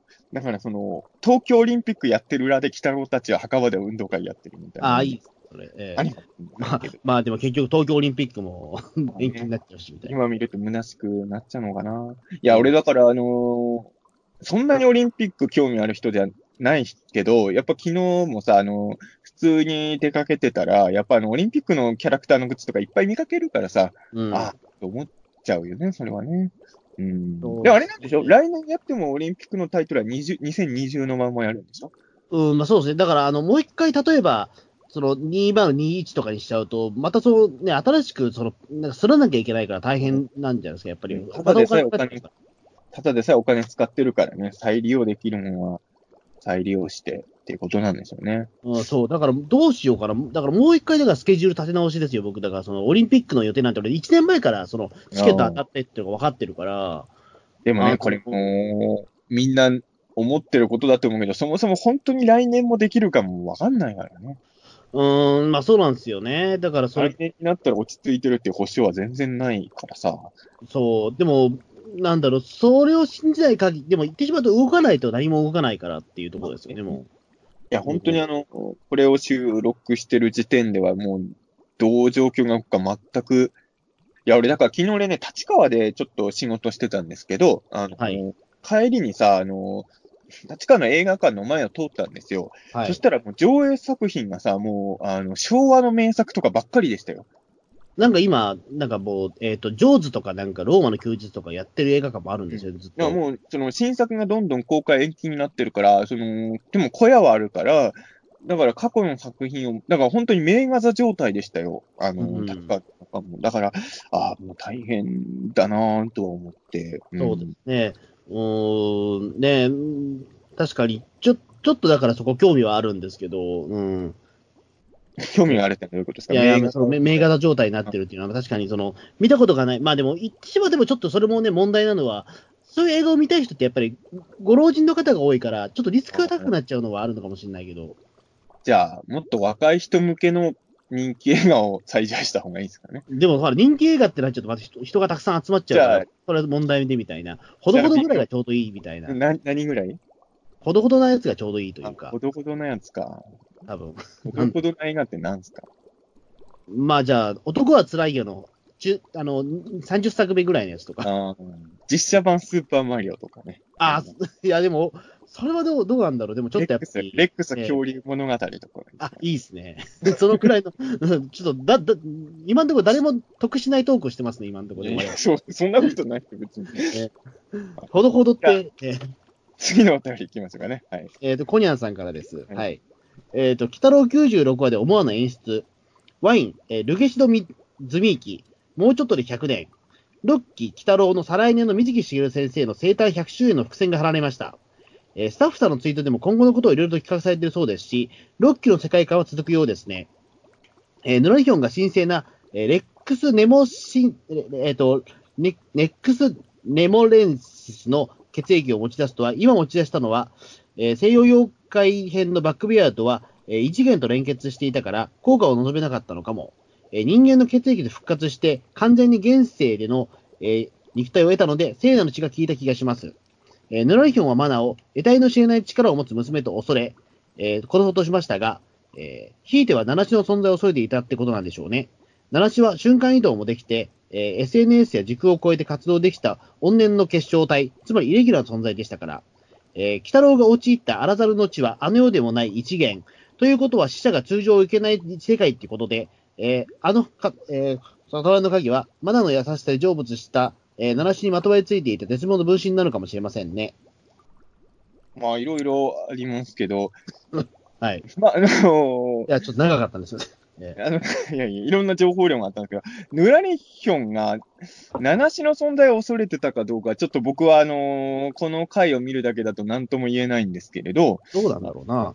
七ちょっとあんまり、そこはちょっと俺は、あのそうかとは正直ならないんですけど、あのー、得体の信頼力を持つ娘っていうのは、まあ、そのなんか妖怪と仲良くなれるっていう部分なのかなとも。うん、もあんまりね、今のマナって正直もう七種と完全切り離れちゃってる感があるから、そこはちょっと、俺はなんとも言えないですけど、い興味深いと俺が思ったのは、その一個前のコニャンさんの説で、その、要はその、今のぬらり、あの、ベアとか、俺だからよくわかんなかったのよ。なんでベアと復活させるために人間の血が必要なのかもよくわかってなかったんですけど、うん。まあ、まあでも吸血鬼って死者を復活させるとかもあるから、そういうことなのかもしれないですけど、その、今のベアートってた、やっぱ西洋妖怪の時のベアートとはもうちょっと違うんだよね、体質がね。うんああ、そうか。だからあの、大量の血液を使って復活したベアートだからこそ、この作戦が効いたっていうコニャンさんの視点は鋭い気がしまああ、すけど。そうか。血液とそうか、富士パワーでそうそう。蘇ってるね。今回べば全く別個体のベアードだから。ええやっぱ確かに西洋妖怪編の時のベアードってあの異次元の裂け目みたいな、あの状態のベアードだったらこの作戦、その成人の地とかでは倒せなかった可能性も結構あるんじゃないかなと思って、あそれは確かにね、面白い視点だなと思いましたよ。うん、そうですね。だから今はすごく実体化してるベアード様というか。そうそう。逆に言うと我々が、そのね、4期5期で見てたようなベアード様みたいな。うんそうそう。だから、今のベアードならこれでいけるっていうのがあるからね。うん。あとはね、まあ、まあ、そうだ、コニャンさんはすごい、その、いろいろお便りもらってて、きっとポジティブにね、鬼太郎を見てる方なんだろうなといつも思うんですけど、その、再来年のこれが伏線かどうかはちょっと僕はまだ、そ、ちょっと油断ならないなとちょっと思ってますけど。まあ、あの100年は何かしらやるとは思うんですけども、うんそれがまあ、もう一回、鬼太郎の6期のセカンドシーズンかどうかはまたちょっとなんともっていうところですよ、多分。まあ、正直言うとさ、あの、5期が終わった後もさ、5期は復活する可能性あり的なことをスタッフさんは結構いろんなところで言ってたじゃないですか。うんその、いろいろ動いてても、やっぱり、なかなか実現できないことがあるっていうのがね、あの、それあるから、多分ね、やりたい意思は感じたけど、うん。本当にロッキー・ギタロウの何らかの展開が今後もあるかどうかは、ちょっと僕は、まだやっぱ心配かなっていう。あるといいなとは思いますけどね。そうですね、100周年、ね。うんなんか100周年がだから、それこそちょっとしたイベントぐらいで済まされちゃうような、なんかはやるとしても、新作までやってくれるかどうかまではちょっとまだ僕は、やってほしいけどね、100周、水木しげる先生生誕100年映画とかね。そうね、ねまあ、生誕100周年、水木先生生誕100周年になると、もしかしたらゲゲの女房の、その後のゲゲの女房の実写化かもしれないけど、あ確かに。うん。の、のんのん、のんのんバーでもいいですノンノンバザムービー。ええのんのんバーダムービー、水木しげる生、あ、でも水木しげる伝の映画化とかね。まだまあそうですね。うん。なんかそれもありなような。うん。でも生誕100年はやっぱ見たいよね。なんか、うーん。だからまあ、本当に、ロッキー・キタロウのスタッフさんが最終回終わっても何らかの企画が動動いてるっていうか企画はね、してるみたいっていうのはね、ちょっと希望ではあるけど、それがどの程度の、どのクラスのことなのかがね、ちょっと、ね。あの、うん面白かったけどさ、生誕100年記念でさ、あの、ウェブラジオで済まされたら嫌じゃないですか。キタロウラジオ。ええこれでもあるじゃない、ほら、ガメラはさ、ガメラ、えっと、あれは何周年だっけ？結局、あの、5分ぐらいのプロモで終わっちゃったじゃないですか、ガメラああ、のそうでしたね。50周年じゃなかったっけ、あれ？あれ、50周年が5分の映像で終わっちゃったガメラはやっぱ切なかったですよ。う。ん。だから、ガメラぐらいのスターでもああいうこともあるから、現実は厳しいんだなと思って、ね。まあやっぱりね、まあそれやっぱり一本映画作るってものすごいやっぱりエネルギーが必要だから。はい。いや、もしくはあれですよ、まあアニメじゃなくても、ウエンツ鬼太郎の復活でもいいですよ、逆にウ100周ェンツさん年。も戻戻ってきたからね、戻ってきたから、えーウェンツさんじゃなくてもいいでしょ。だったらもう、実際来たろうなら。帰ってきたゲゲの鬼太郎みたいな、えーどっか留学してたみたいな。まあでも実写鬼太郎でも、まあいろいろ、まあほんと生誕100年でなんかはね、なんかっていうかいっぱいやってほしいよね。一作に限らずね。こういう、あれ、手塚治虫先生の生誕100年とかなんかやったいや、だって、手塚治虫先生は100年まだ全然先ですよ。だって、だって水木先生の方が100、だって年上なんだから、手塚先生より。そうか。これやっぱ意外だね。そうか。亡くなってるのが手塚先生が全然早いからか。あの、去年だったら、柳瀬隆先生100年でした。ああ、なんもなかったね。一応でもなんかその、えっと、柳瀬隆記念館とかで、うん。あの、原画展やったっていうぐらいだったかそな。うんそれはもう何もやってないって言いたくなるじゃないですか。その、いや、もっまあと大きい規模正直ちょっと、うん。それを言ったら、つぶらえじさんは生誕100年でちゃんと生誕100年記念のテレビシリーズちゃんと復活させたじゃないですか。コスモス。ええそうそうで、あの頃はね、まあ、それを言ったらまた何もやってないって言われちゃうかもしれないけど、生誕100年グッズいっぱい出たから。俺、あの、うんつぶらえじ監督の指人形を買ったからちゃんと。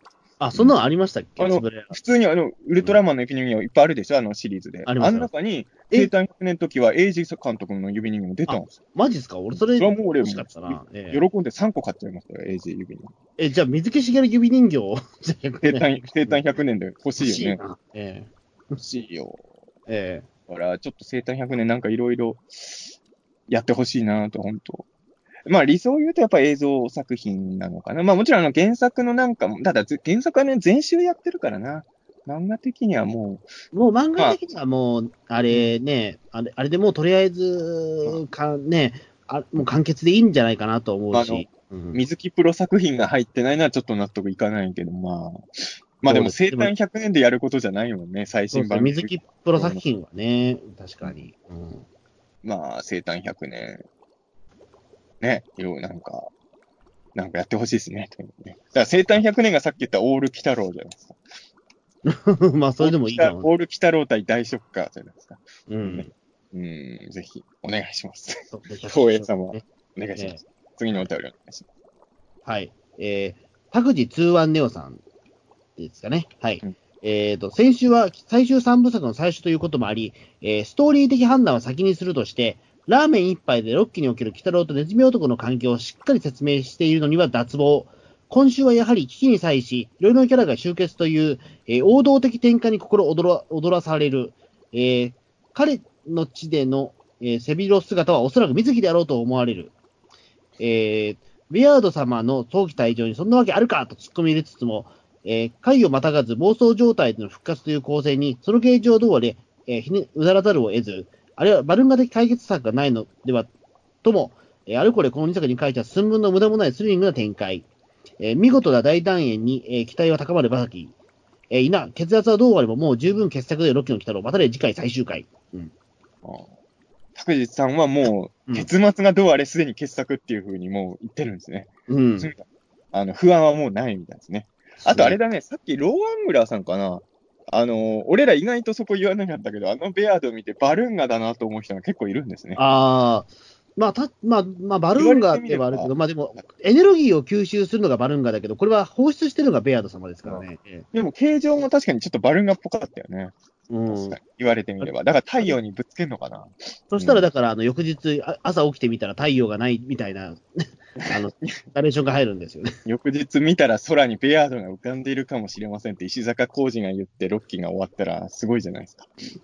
あ、そすごいけど、いいわけだよね。ね、いい、いい、なんかその、ななんだろう、でもちょっとそれ、水木しげる漫画っぽいですよね。なんかまあ確かにね。ナレーションで終わるのってちょっと水木漫画感があるわけどね。ええ。だ太陽がもうずっとベアード化してるっていうのはちょっと面白いかもしれないですけど、ね。まあ確かにね。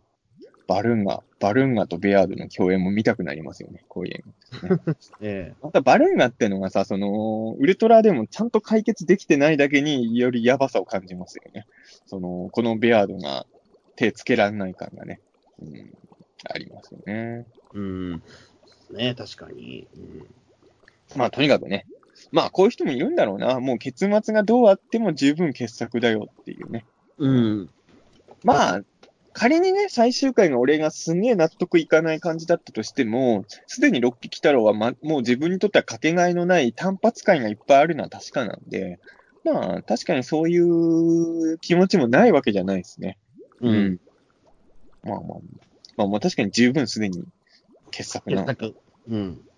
まあでも、でも最終回もいい結末であることはやっぱり望みますね。はいそうですね。はい。じゃあ次のお便りお願いします。えー、ヌリカベアードさんからです。第二次妖怪大戦争を主張、アリエス・アデル、イスルギ・イブキマル、えー、ロッキーを盛り上げたキャラクターたちが勢揃いし、いよいよクライマックスだと改めて感じています。北野と西洋妖怪たちを、えー策略だけで排除したヌラリヒョン。戦闘力も高く、忠実な部下ヌラリヒョン。えー、ロッキーのこのコンビは本当に最強ですね。あ、おそらくシノボンですね、部下は。はい。まあ、えー戦闘力も高く忠実な部下のシノボン。えーロッキーこのコンビは本当に最強ですね。レックス・レモシンスとは、えー森の王のこと。えーディアナ・レモレンシス崇拝の采配が、えー森の王ですが、そのや役に就くには現在の森の王を殺す必要があります。つまり帝王であるバックベアード様が現在の森の王、それを殺したドナリヒョンが新たな森の王。えー西洋妖怪の扱いは少々不満があります。えーカビーラと猫娘の因縁に決着をつけて欲しかったです。ただ、バックベアード様がそのまま退場ならなくてよかった。正気を失い、爆弾と化したとはいえ、地球全土を脅かす存在に、田中秀樹さんの演技も素晴らしかったです。うん。うん、まあ、やっぱ塗り壁アードさんがね、僕は今回一番感想気になりましたよ。やっぱね、あの、西洋妖怪が退場、あの、やっぱ見てるところでちょっと思い出したもん、塗り壁アードさんのこと。やっぱあの、幹部たちがやられてった時はね。うん。うんまあ、でもまあ、本当にそのまま退場にならなくて本当よかったと思うし、あのー爆弾と化して地球そのものが危機っていうと、ちょっと僕的にはやっぱりちょっとゴジラを思い出しますよね。まあそうですね、やっぱりね。デスゴジラ。やっぱりあのーゴジラとかベアードクラスになると、爆発すると地球そのものを巻き込んじゃうんだっていうね。うん。そこはやっぱり、うん、いい。ってことは、あのーあれですかね。ヌラリヒョンが溶けていくときに、あの、伊福部さんのレフレクイエムが流れるんですかね。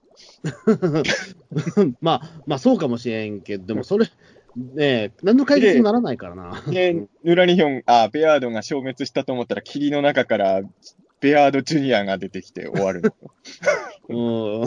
じゃあ出てきたところで、じゃあどうするんだって話になるじゃないですか、やっぱり。ええいや、まあそうなんですけど、だからとりあえずれ、じゃあ冷凍か、じゃあなんか冷凍ビーム出せばいいんですか、それはありそうだよね。ええ冷凍妖怪いっぱいいるからね。ええとりあえずれ冷やせっていうことで。えやっぱり。いや、でも、そう、俺だからそうか、あの、あんまり今回のベアードのラストの扱いにそんなに不満じゃなかったのは、やっぱ我が愛しのゴジラとちょっと近いところがあったからですかね。うん、まあ、そうですね。もう言ってしまうと、もうこれはもう、ね、まあ、もうやっぱ怪怪獣ですよね、やっぱりもう今、この状態のベアードってもそうですね。あと、まあ、塗り子ベアードさんも言ってたけど、その、演、今回のね、ベアードのもうお芝居が良かったっすよね。そのう。うん。うん、だからまあ、まあね、まあ、正直、6期のラストにおいては、ヌラリヒョンのが一枚上手のように描くのは、まあ正直予想通りだったので、あとはね、あんまりベアードの株が落ちない感じで利用されればいいかなっていうのも、ふうに見て、だからまあ、ベアードっていうのは本当幹部の方だろうね。確かにカミーラと猫娘とか因縁もあったわけだしね。うん。ちょっと残念であればそこ、まあ幹部はもう再登場ないでしょうからね。いや、もうこう取り込まれてしまったら、もう、うん。まあねね、確かにそこは、まあね。やっぱさっきも言ったけど、西洋妖怪編で2体ぐらいは倒しちゃっててもよかったのかもねっていう気うん、がしうん、ね。ますね。まあ、まあちょっとね、ここら辺も来週どうだろうね。はい。じゃあ次の田中秀之さんは今ね、あの、マスオさんですから、もうこの、鬼太郎の10時間後にはマスオさんや、ね、で、ね、転身してるっていう。ね確かにね。まあ結、構同一人物だともう、同じ声優さんだと思えない、えーギャップそうがすごい。いう人、い まあ、鬼太郎に出てる声優さん、売れっ子の人ばっかりだからさ、まあ、いっぱいいるけどね、そういう人多分まあ、砂かけババアなんてね、鬼太郎終わってすぐ主役のアニメやってますからね。えすぐだから。うん。ねほら、そーんなねこの後す。ぐ釣ってますからね、ね砂かけババアがね。あの、確かドラゴンボールの時は、あれ、毎回やってたかわかんないけど、クリリンとルフィがバトンタッチするみたいなアイキャッチ作ってたよね。なんか？え、なんかありましたっけ、そんなの？え、俺の昨日、なんか見たよ、それ。あえバトの、ンタッチってなどういうこと？いや、だからこの後は、つって、なんか、クリリンに、の呼びかけに応じてルフィが次は、ワンピースみたいなのやってたよね。ああ、ああ、ああ、そうか、ドラゴンボール回の時ね。え ーそうそうそうそう。だから、あの、砂かけとルフィでもそれやってほしかったな、ちょっとね。ああ、そうか、そうか。ええこの後すぐっていうね、なんか共演見たかったんでね。うん。祖母だからあれですね、まあ、その野沢雅子さんとね、な 田中真由美さんはもうずっともう同じ枠でやってね、ずっとやられてるわけですから、すごいですね、そう思うとね。確かにね。まあ田中真由美さんはデジモンも出るの？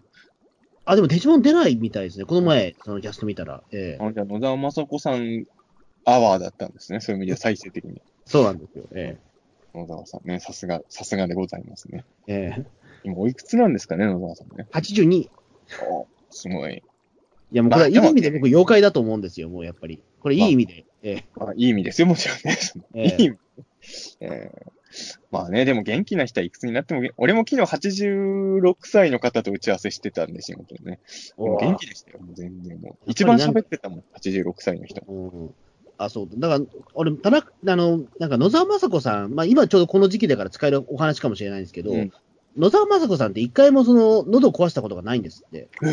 すごいね。あの、今までその喉を壊して声が出なくなったってこと一、その声優人生って一度もなくて、うん何か特別なケアをしてるかって言ったらななくて、でも、うん唯一、そう、シャワーを浴びてるときに、あの、口の、喉チンコに直接シャワーを当てることで、あの、うん全部ウイルスを掃除できるらしいんですよえ？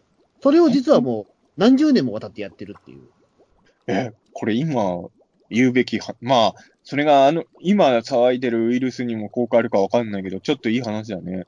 そう、えーだあの、特別なことは何もせず、本当にシャワーだけで、シャワーで喉チンコ洗うだけで、あの、もうウイルスが除去できるっていう。こ今日からでもできるもんね。もう、もう、もう今すぐでもできますよ、それ。えええーでも確かにこんだけ長いキャリアで一回も喉痛めてない。しかも喉を酷使しそうな役が多いじゃない、正直ね。ねえ。うんうん。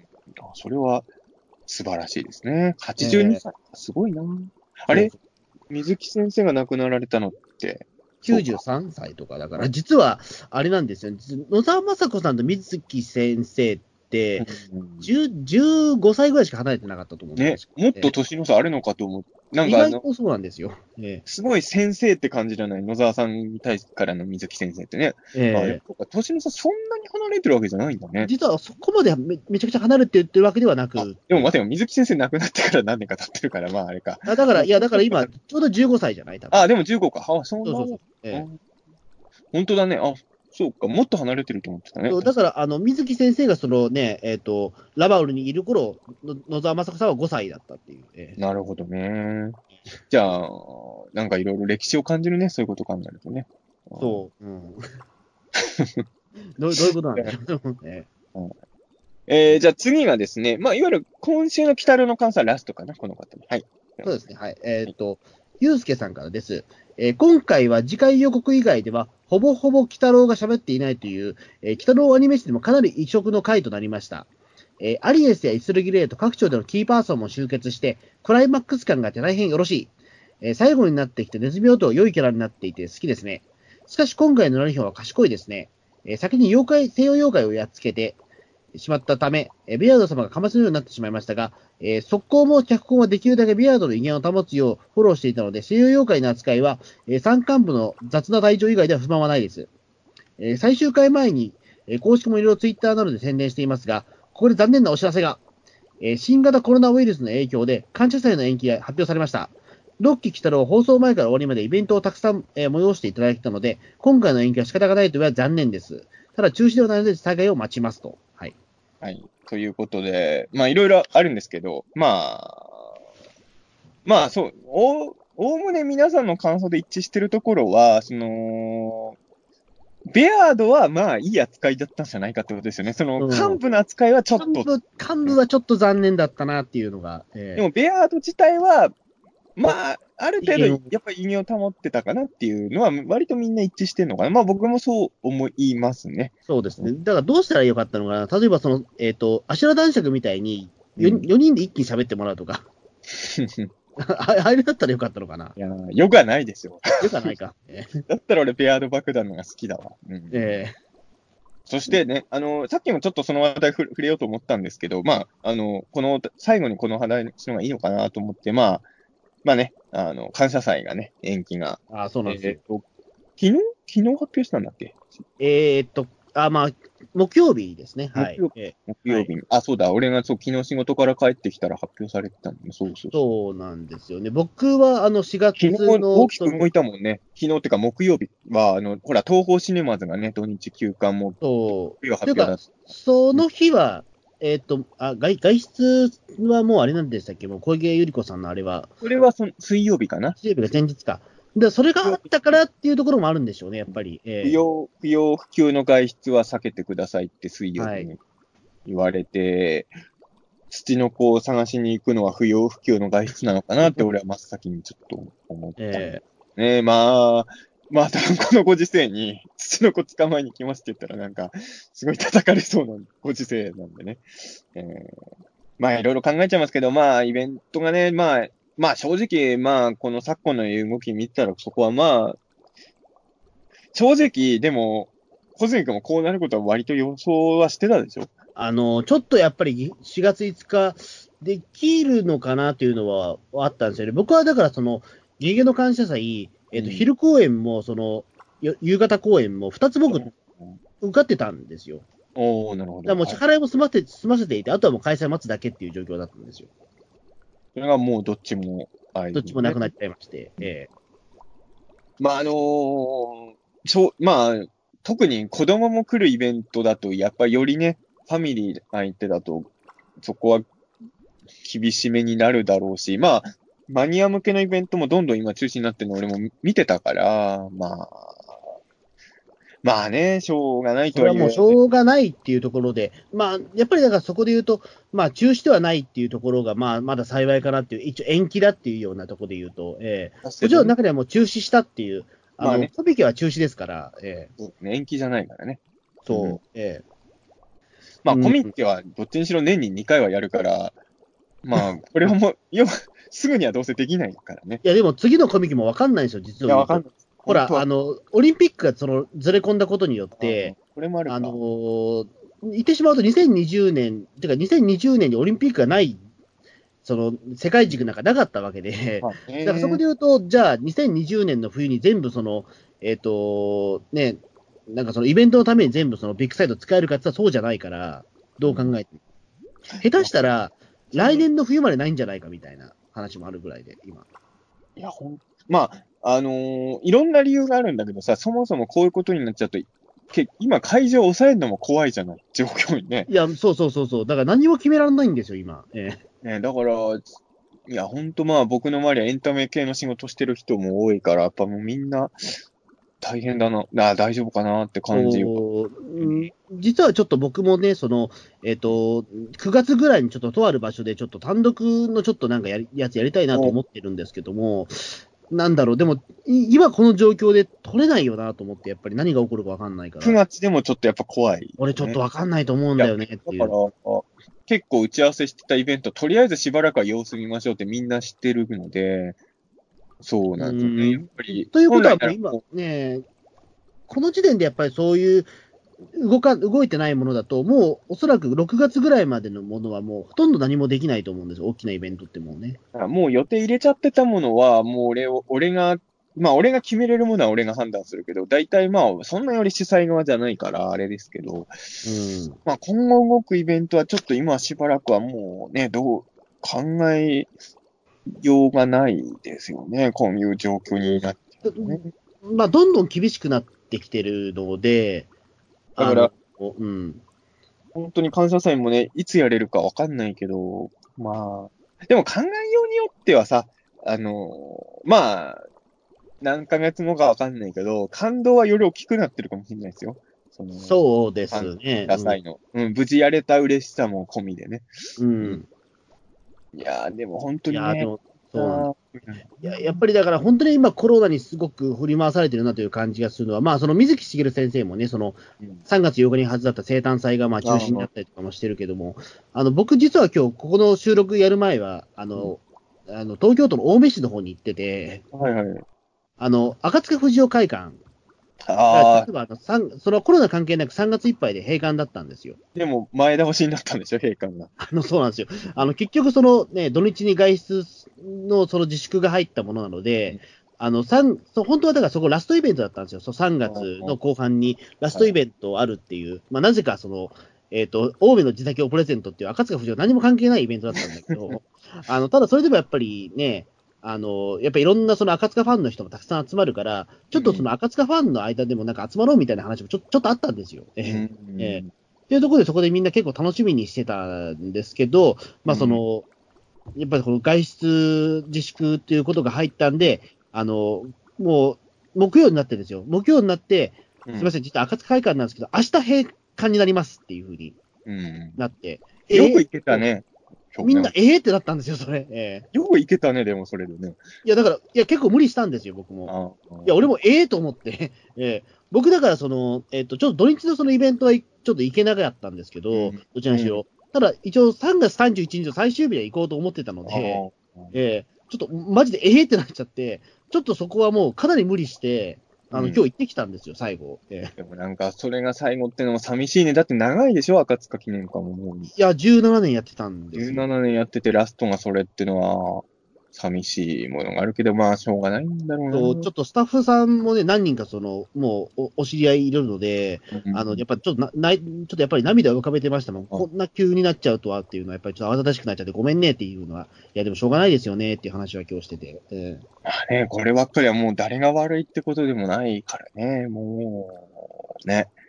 えいや、本当にさ、ピータン通信なんてのはスカイプでやってるから一番、いや、多分今後さ、あのー一番スタンダードはこれになるかもしれないですよ、番組の収録は。え、ずその、自宅からスカイプ。うん、あの、顔、顔合わせずに 収録できるから。うん。まあそうですね、まあ確かに。あの、テレビは無理かもしれないけど、今後ラジオは全部スカイプになるんじゃないかなっていうね。うん可能性も本当ゼロじゃない。でもスカイプやることによってラジオは全部クオリティ落ちるけどね。いや、まあ確かにね。うん、やっぱ顔見て喋った方がいいに決まってんだから、本当はね。うんねえ、確かにね。どうなんでしょうね。うーん、ちょっと、だから、えっ、と、まあ、らまあ、やっぱテレビとかもやっぱりね、やっぱロケとかやっぱ行きづらくなってるみたいですから、やっぱ今。でも実は結構行ってるけどね。まあまあ、やっぱりね、えあ俺も、まあ、周りテレビのスタッフさんと会う機会が多いから、つい、まあ、それこそ今日も会ってた人が言ってたけど、あの、明日明日は群馬、明後日は栃木でロケですみたいなこと言ってて、ーうん。でもあんまり公に言えないよね。もう、まあ、それはもう不要不急の外出ではないですわ仕事だからね。それはまああれだけど。うん。でもさ、変な話ね、イベントとかはこんな自粛してるから、じゃあテレビも、あの、例えば今東京の人が一番コロナにかかってるとしたら、外出るなっていうルールになってんなら、テレビももう再放送にしろよってなってもおかしくないとは思いますよ、世論としてはね。まあ、もちろん。うん。ライブとかはだって実際自粛してるわけだから、うん。うんまあ俺はそうしない方がいいと思うけどね。うん、でもまあただ、、なんだろう、どう、どうしようか、もう、ど、いや、どういうシステムでやってるか全然わかんないんですけど、テレビ東京は、うんあのーなんか実験的に今、なんかその、えっと、社員のほとんどをなんか在宅ワークにしたみたいな、ああ、なんかニュースになってたね。どういうことなんだろうと思ったけど、だ現場に、撮影現場来る人はもうしょうがないけど、それ以外は家でなんかできるんじゃないかっていうことなんじゃないですか？その、例えばリサーチとか、その、クレーム対策とか、そういうのはなんとか。まあそういうことなのかな？うん。さすがにだってスタジオの人らは無理でしょそれ自宅でやったら、それただ単に、ねえ、うん、あんま YouTube と変わらんからな、そうちゃうと。うん。いや、でも本当に、いや、今はまだこの、いや、今このくらいで済ませてるのはいいか悪いかも人によって意見が分かれるけど、これ以上行くと本当にテレビとかも新作を毎日作る時代ではしばらくできなくなる可能性だってね、あるかなと。まあそうですね。やっぱりその今芸能界でもそのコロナウイルスでやっぱり感染された人もい,、いるわけで、あの、やっぱりだからそこでみんなもう不安だとは思うんですよね。やっぱりこのスタスタジオでやるっていうことで言うと。東京行くなって言われてるわけだから、その、そう。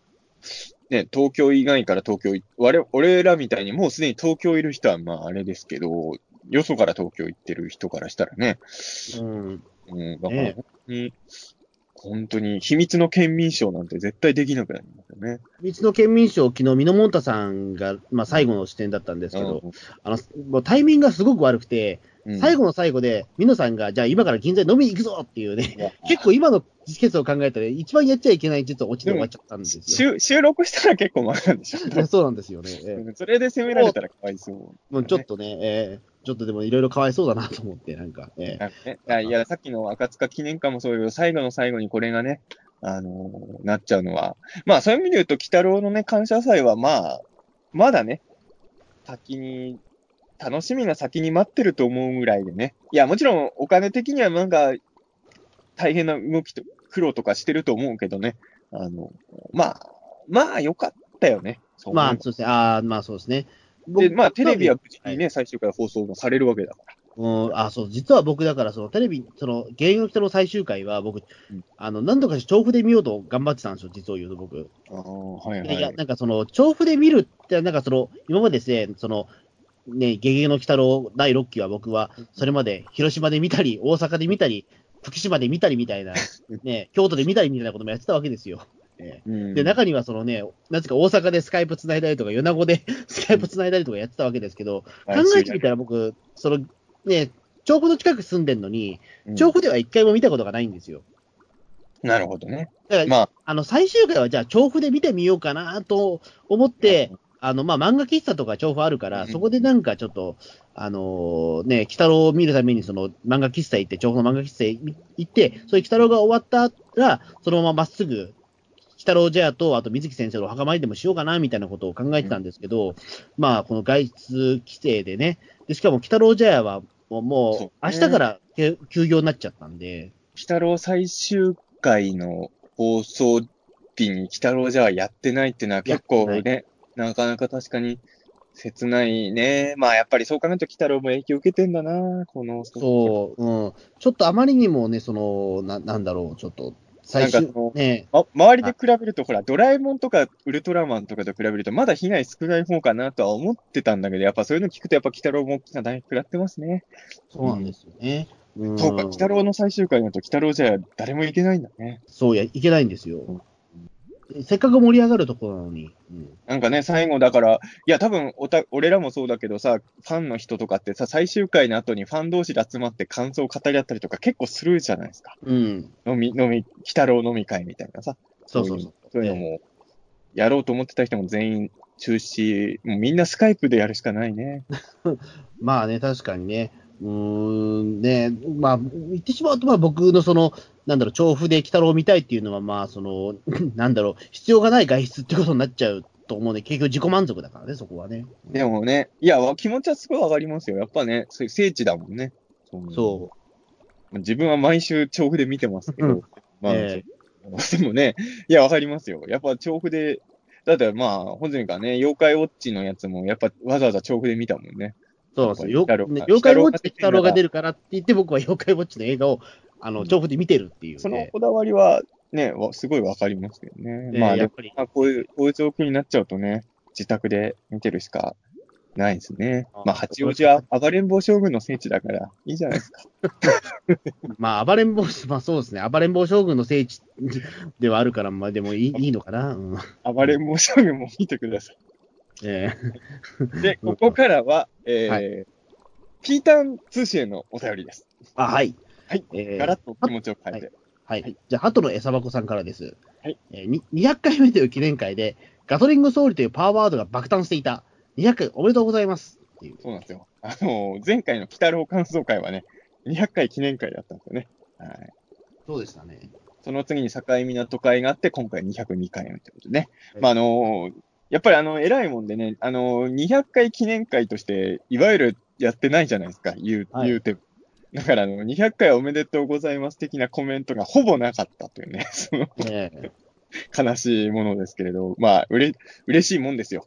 で僕はガトリング総理がそこまでのパワーワードかどうかちょっと判断できないんですけど、こういうふうに言ってもらえると嬉しいですね。えーそうですね。ガトリング総理ってね、Google で調べてみても多分ね、出てこないと思うので、まあ、そうですね。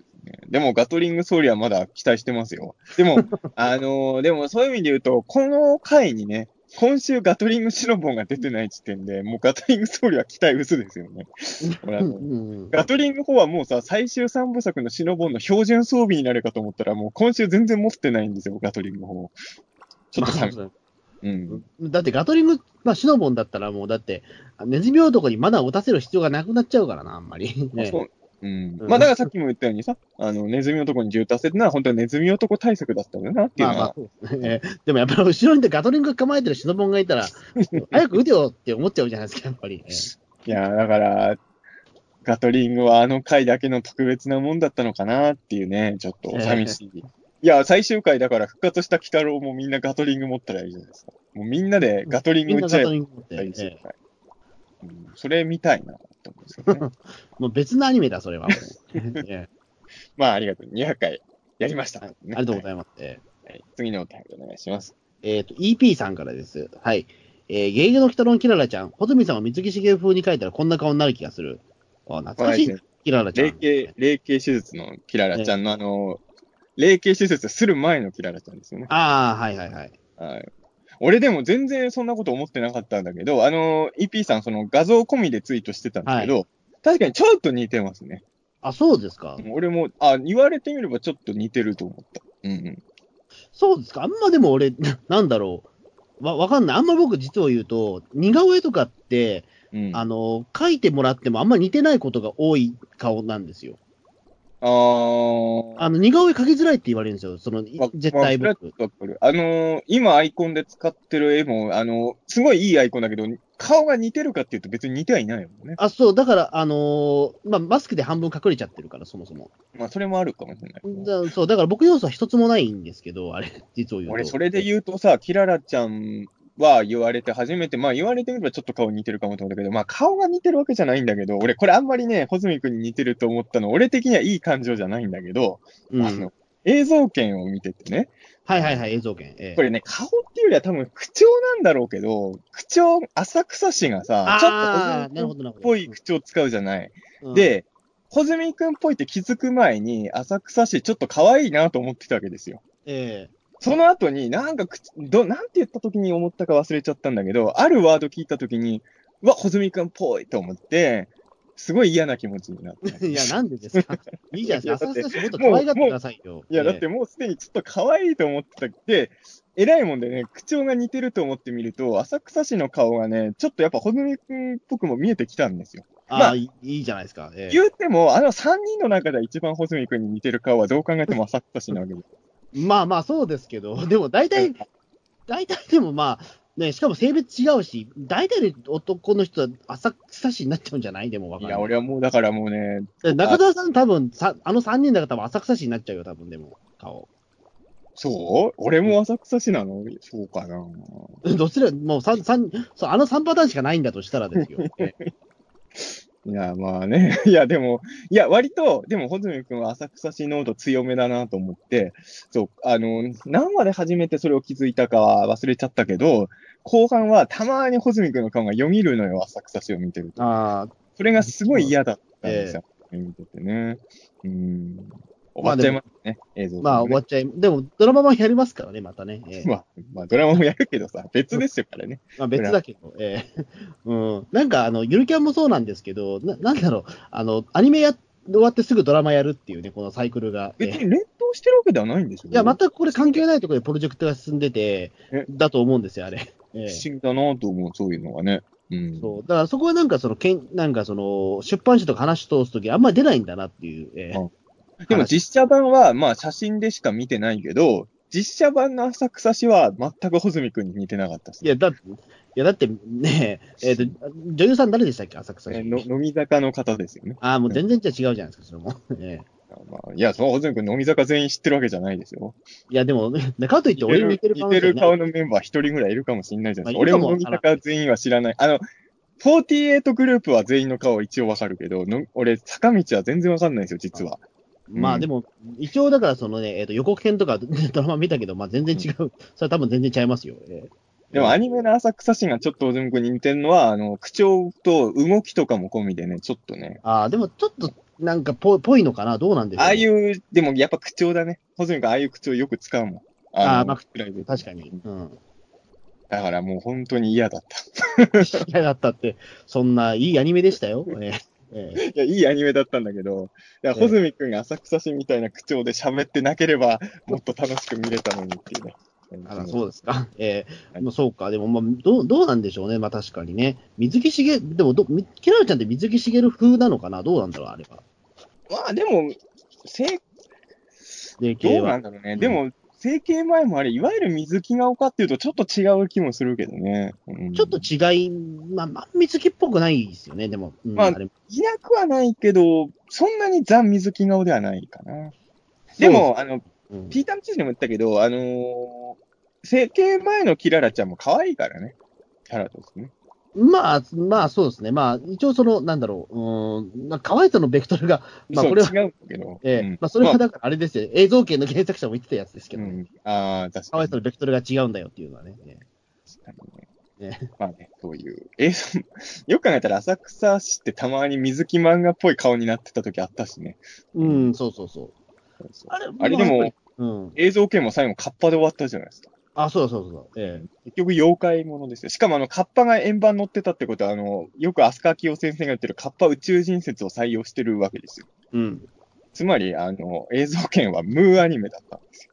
実はみたいな、ね。オカルト学園2だったんですよ、映像圏なに。だってあれ、後半原作と全然違かったもんね、映像圏ね。後半の。あ、俺原作ちゃんと読んでないんですよ。ああ、そうです後半の展開は原作あ、違うんだ。話した。あ、まあ、もしかしたらまだコミック化なってないエピソードなのかもしれないけど、だとしたら原作通りかもしれないけど、あの、最後の、あの、カッパのアニメとかって原作出てないよね。あれ、俺まだ読んでないところでやってんのかな？まあちょっとわかんない。。ええまあちょっと、うん、僕も確認します。ええ はい。じゃあ次のお便りお願いします。えーじゃあ中野慎さんからです。えー第200回を拝聴。記念会ですが、お二人で200回の捉え方に温度差があり、そこからもう面白い。回数は間違ってないと思います。えー0回はナンバリングとしては除外しています。えー作成中のピーターン通信データは、えー作成中ですが、あまり深い内容ではないので、恥ずかしい部分も。えー当初は、北郎最長回や通常回最長などが気になって作成していましたが、えー備考欄などをつけてしまいました。ね。えーと、また、結果の一部は、え番組にお便りいたします。えー、需要があれば形にするかもしれません。えー、北郎会以外を聞いてない人にも興味を持ってやれば嬉しいです。あ中野慎さんね、ピーターン通信の今データを作ってますからね。すげえな。え、どういうデータなのかよくわかんないんだけどね。うんあの、ねコーランらしいですから。ねえ ちょっと気になるよね。ちょっと備考欄っていうとか、だって言ってしまう、そこ、中野慎さんの、まあ、その、なんだろう、その、なりの多分、俺着眼点が多分、もろ出るところですから。需要あれば形にするっていうのもね、あの、少なくとも我々二人用にコピー紙を作ってほしいですよね。あお金はちゃんと払うんで、ええそうですね。印刷してホチキスで止めてく欲しいですよね、それは。そそうですね。他のところに需要があるから、ちょっと全く責任が取れないんですけど。うですね。あの、コミケで売ったら赤字間違いなし。そうですね。ちょっとコミケで売ってちょっと赤字が出たって言われても、ちょっとごめんなさい。責任は取れないんですけど。でも俺らは欲しいよね。ピータン通信のデータは気になりますよね。確かに俺らも、北郎会でな何の会が一番長かったのかとか、通常会の最長もパッとは出てこないもんね。まあ、あれかあれかなみたいに予想はできるけど、ちょっとまあうんうん、そうですね。確かに、まあ、い言ってしまうともう、あの、もうだ、ほなんか配信してしまった内容を結構忘れてるものもあるので、何やったっけな、みたいなこととかは。え北郎会最長と通常会の最長がどっちのが長いかも読めないですよね。い要は、ピーターン通信で一番長くやった回もわかんないもんね。えあ、なんだ、ゴジラ会？でも、あの、あれも長かったよ。あの、総選挙会。ああ、総選挙って、あの回も総選挙と、あれか、えっ、と、あの、キングオブモンスターズも長かった。ううん、ん。長かったし、うん。ちょっとどっちかだな、多分でも。ええ最長は？うん。うん、多分どっちかではないかと思うんだけど、もしかしたら意外なものが。北郎の最長回はどこだと思いますか？あれ、でも確か、陳さんが超え、確かに、陳さんすごく長かった気がするね。でも3時間まだ超えてないんですよ。ああ、そう。そう。ってことは意外と最はい近の回の中に最長回がある可能性もあるんじゃないですか。いや、でも3時間でまだ1回も超えてないはずですから、いや、だから、陳さんと5分ぐらいの長さのが最近連発してんじゃないですか、尺でまあ正直そうですね、多分陳さんクラスのものが多分、え逆に言うと、最近は陳さんなんでそんな長かったのかって いや、やっぱり自主規制問題とかたくさんその、語るべきポイントが多かったからっていうところで、ええだと思いますけど。まあちょっとね、あの、中野慎さんのちょっと作ってるピーターン通信データ、ちょっと楽しみにしとこう。はい。で、今回あの、まあ最後のお便り、あの、えーコニャンさんからなんですけど、はい。はい。あ、なるほどちょちょっとすいませんの、ちょっとな長いので、ちょっと水飲ませてください。ああ、いいっすよ。はいはい、大丈夫です。はい、あじゃあ、あのーあ、じゃあもう大丈夫えでか？何ですすか？はい。いや、じゃあ俺もお茶ついできていいかなっていうと思うんですけど。あ、じゃあ、じゃあ読んでる間に、じゃあ、はい。じゃあ、その間に俺お茶ついできます。はい。じゃあ、コニャンさんからです。えーピータン通信200回より、北郎感想会も放送直後はあと2回。えー今後はお二人ともお忙しいでしょうから、月に1回北郎会やるのはいかがでしょうか。放送開始よりちょうど2年で初期のこ、えー話は細かい描写を忘れている部分も出ますし、えー初見と2年経って見返すのでは感じ方も違う部分が出ると思います。えー月に1回2年前の同じ同じ月に放送された話から、お二人で1話選ばれて、例えば4月なら1話から5話、5月なら6話から9話、6月なら10話から13話の中から1話セレクトしています。えーその選んだ話をツイッターで、え1話をツイッター収録まで告知しますと。で、告知した話をリスナーさんも見ます。その話が墓場鬼太郎と 1, 1期から5期までアニメ化されたリブート会なら、歴代の該当会も比較できる上で、DVD 配信などでみんなで各々主張します。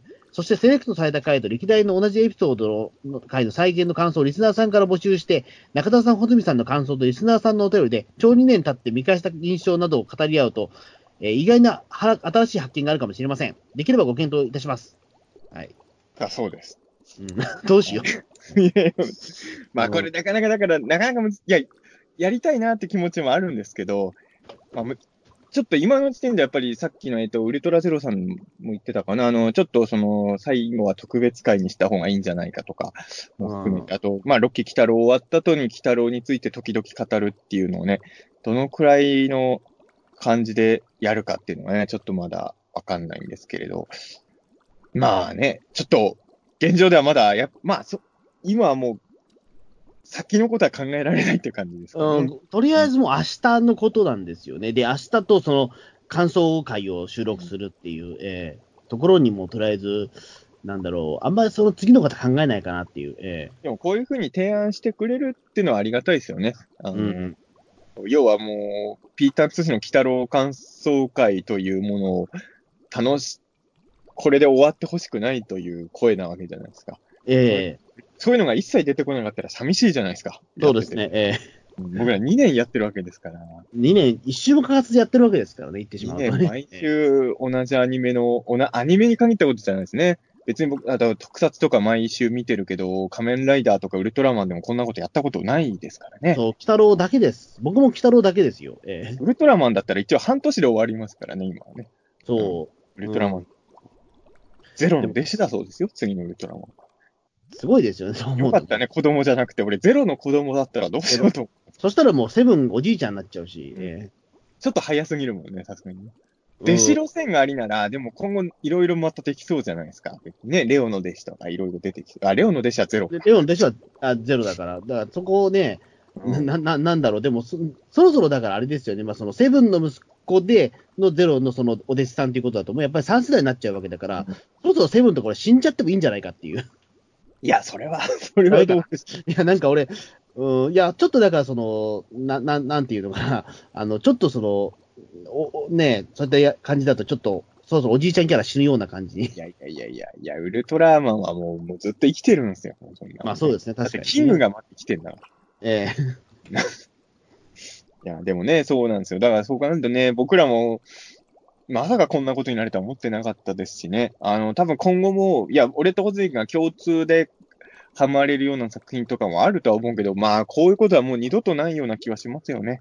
あ、まあ、そうです。同じものにすごい熱中してたとしても、うん毎週こんな風にそれをいい感想語って。だって本当にロッキー太郎もさ、事故みたいなもんですからね、毎週やることに いや、てそうなんですよ。だから、最初はそういうつもり本当なかったからね。うん。あの、ないろんな要因があったと思うんですよ。例えば、あの、僕らがその、えっ、と、2018年の4月から鬼太郎始まったんですけど、その時って、僕と中澤さんが言ってみれば、一番ポッドキャスト熱が上がってた頃、じゃあ上がってた頃なんですよね。ああ、まあ確かにあの頃ピーターン通信結構ちょくちょく収録してたもんね。うん。そう。だったらじゃあ、鬼太郎第1話のね、見たっていう感想をやろうかっていうところから全てが始まって、でもこの1話じゃ、やっぱりそのね、うん。なんか、あの、判断できないから、じゃあ2話もやろうってなったら、まあ、毎週やる。1話が変な話、プロローグっぽい1話だったから毎週やったっていうのはあるよね。1話でなんとなくロッキー・キタロの世界観が提示されてる系だったら、多分2話の感想会やってなかったもんね。そうなんですよ。で、まあ、2話でまあ、そこの時点で終えればよかったのかもしれないけど、うん確かこの時点ではネズミ音が出てないんだっけ、確か。いや違う違うあの、2話の時点では小滝とかが、まだあ、そう、小滝は出てねえんだ。小滝は出てねえから。北郎ファミリー本格活躍会が3話っぽかったからあ、そうか。じゃあ3話もやろうかって言ったら、なんかもう、抜け出せなくなったっていうね。そうですね。これ、なっちゃったらもうこれ、と止めることできなくねって話をして、えそうなんですよね。だからまあ、本当にね、あの、いろんな偶然とかが重なって、気がつけばもう本当に、まあ、ここまで来て最終回の感想会をやらないってことはないでしょうから、まあもう、前話ね、えやるということでね。えまあそうですね。とりあえず前話をね、えっ、と、もうやるということはもうこれはもう、はい、宿命だと思ってもう受け入れますので、ええで、まあ、ここまでやったら、まあ、どんな感じでやるかわかんないけど、まあ、ロッキー北郎終わった後も北郎に関する会を一切やらないってこともまずないと思うんですよね。まあ、その延期になった激減の感謝祭ももちろんありますし、あまあ、それもあいろいろるしね、展開もあると思いますし、えまあ別にロッキーに限らずね、北郎、まあ何度も言いますけど、ピーターン通信の第1回で水木先生会から始まってますから、えうんまあいわゆる北郎とか水木作品周りの会は、まあ、今後もどんどんね、続けてはいくと思います。ただ、あの、あれなんですよね、その最近本当もう僕ら北郎の感想に、とりあえずピーターン通信としては全力注ごうということで、あの、まあ、その、北郎感想会じゃない会が好きな人も、まあ実はいるんですよ。あの、北郎感想会聞いてる人は知らないと思いますけど、まあ、それでええね、ちょっとあの、北郎じゃない会もやってほしいっていう声も実は結構ちょこ、ちらちらやっぱ僕らのところにも届いているので、まあやっぱり北郎が終わるまでは北郎に全力入れたいけど、北郎終わったらちょっとそういう方々の声にも応えなきゃなっていう気持ちもね、まああるので。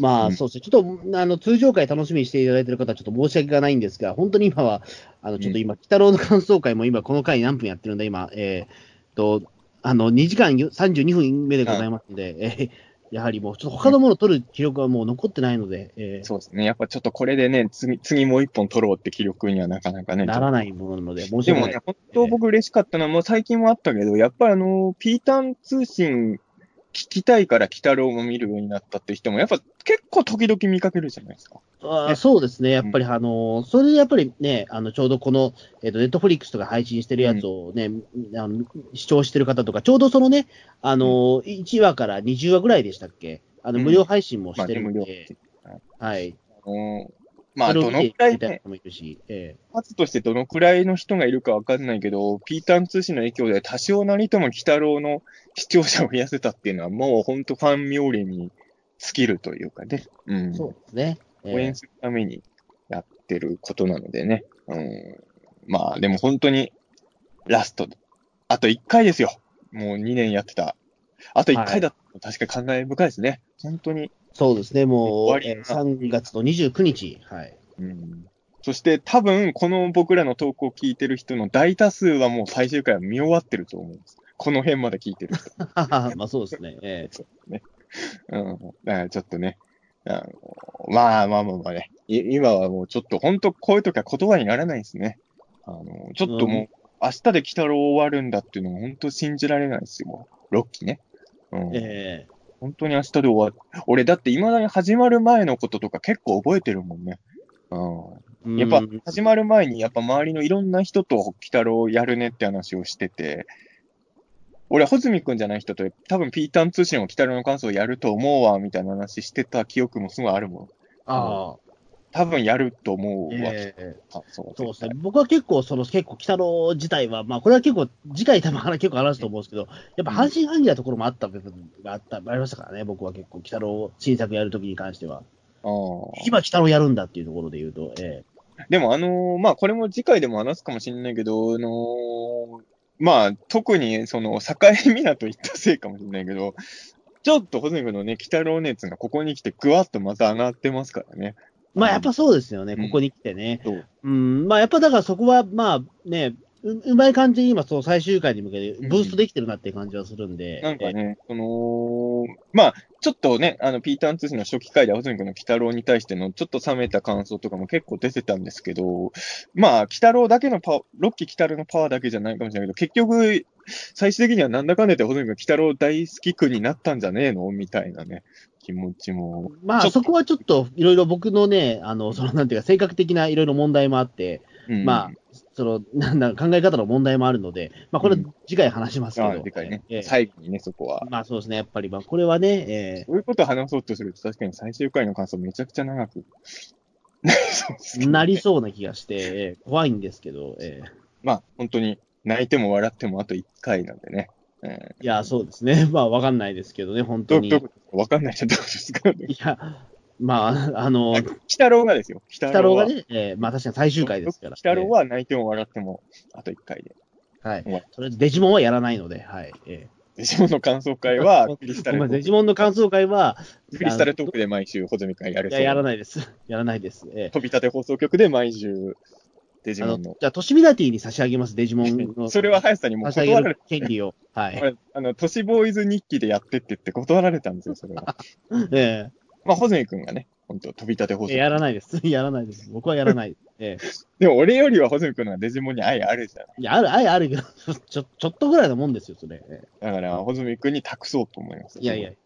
託されても困るんで、誰か、誰か、あの、じゃあ、やりたいっていう人いたら、じゃあ差し上げますから、あ、でも、別に、ポッドキャストやってる人が誰かさ、もうね、この枠、要は、えっ、ー、と、日曜朝9時の9時テレビのアニメ枠のポッドキャストを感想語るっていうのは誰か引き継いでほしいですね、別のポッドキャスト。俺ね、あの、そういう意味で言うとちょっとびっくりしたんだけど、あの、4月3日にさ、あの、NHK でやってる金曜日のソロたちへっていう番組に出るんですけど、はい。これがあの、なんていうかな、部屋に12時間ぐらいカメラを仕掛けて、まあ、その、はい撮ったやつを30分ぐらいに編集して放送するっていう番組なんですけど、あの、画面が4分割になってるんですよ、テレビ。うん、で、あの、一枠は、あの、ストレッチマンっていう E テレのヒーけど、はいはいはい、残り3人が、まあ、俺も含めて、あの、12時間カメラ仕掛けられた人の様子が映るんですけど、うん、あね、そのうちの一人がね、あの、えー、あ、しまった名前が今ポッと出てこない。ほら、ほんと良くないな。なんとかはソイソースさんっていうね。あ、えっと、あ、あの、口癖はソイソース。はい。あ、え、うん、もう一回言ってもう一回言って。口癖はソイソース。あ、そう、口癖さんだ。口癖はソイソースさんなんですよ、もう一人。はい。だから、あの、あの、口癖、俺実はあの、ヘビーリスナー、最近毎週聞けてないんで、ライトリスナーなんですけど、あの、爆笑問題カーボーイ俺はそうですよね。よく聞いてて、あの、口癖はソイソースさんよく読まれてたじゃないですか。ええで、ま、まさか、まさかこんなところで共演するとはってちょっとびっくりしたんですけど、実は、ソースさんが、その、きょきょそのなんか、中澤さんとその、もう一つワワイプで、そうそう、あ、そうなんだ。同じが番同じ回に共演する。えどういう顔してるんだろう？あ、顔も出ますよ。だからぜあひす、げえ。えーちょっとそれ気になるわ。ええ中澤の生活と一緒にそこも注目してほしいんですけど、実は、実はね、俺最近知ったんだけど、あのー口癖はソイソースさんね、ポッドキャストもやってるらしいんですよ。あ、だからそうなんだっけ？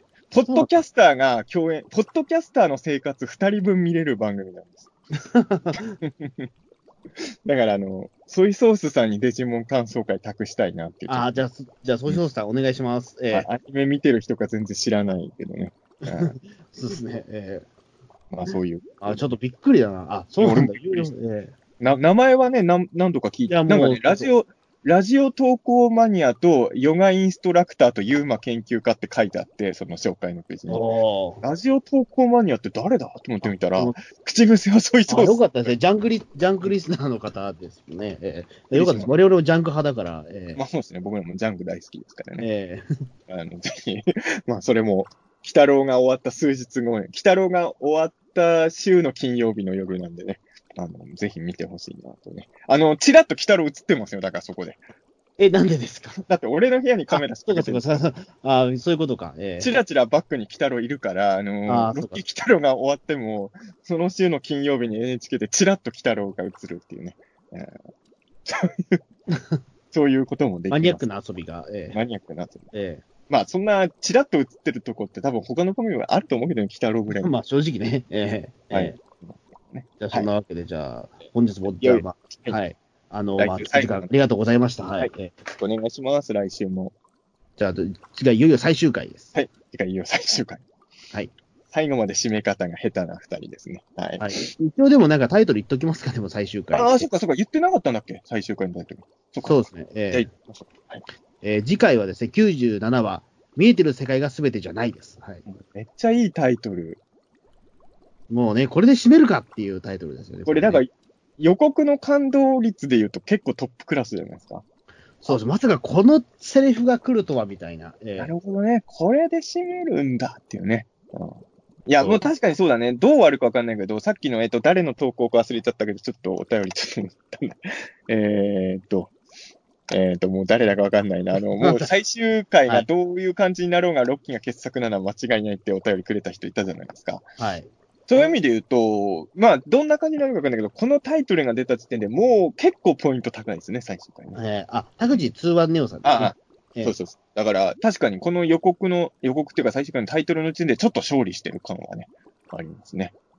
そうですね。まあ、考えてみれば、もうそのね、エンディングの方も、まあ、通常のエンディングは多分今回が最後だったでしょうし、ええそうか、最終回ってもしかしたら、いわゆる特殊エンディングになるとは思うんですけど、る可能性ね。高いよね。そうそうか。なるほどね。よ次回予告もだって言ってしまうと今回が最後だったわあけです。、そうか、ラスト次回予告だったのか、今回。そう。うん。あなんかもう、そうか、実は来週最終回っていうけど、今週で終わってることいっぱいあるんだね。うん。オープニングあんのかな？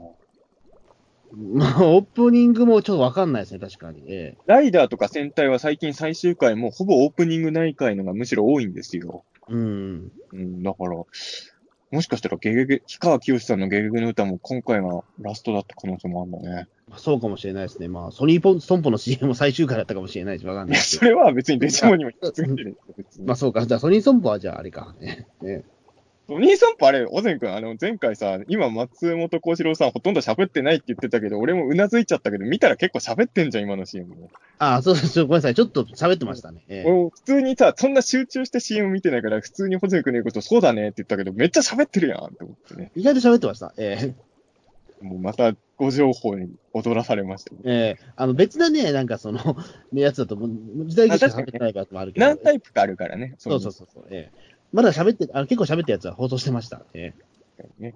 まあだから、ソニーソンポとはお別れじゃないんですうん、そうですね。しばらくお付き合いが続きそうですけどね。鬼太郎は本当に、あと一回はい。お別れなんでね。はい。なんで最後までよろしくお願いします。ありがとうございましたありがとうござい。ました。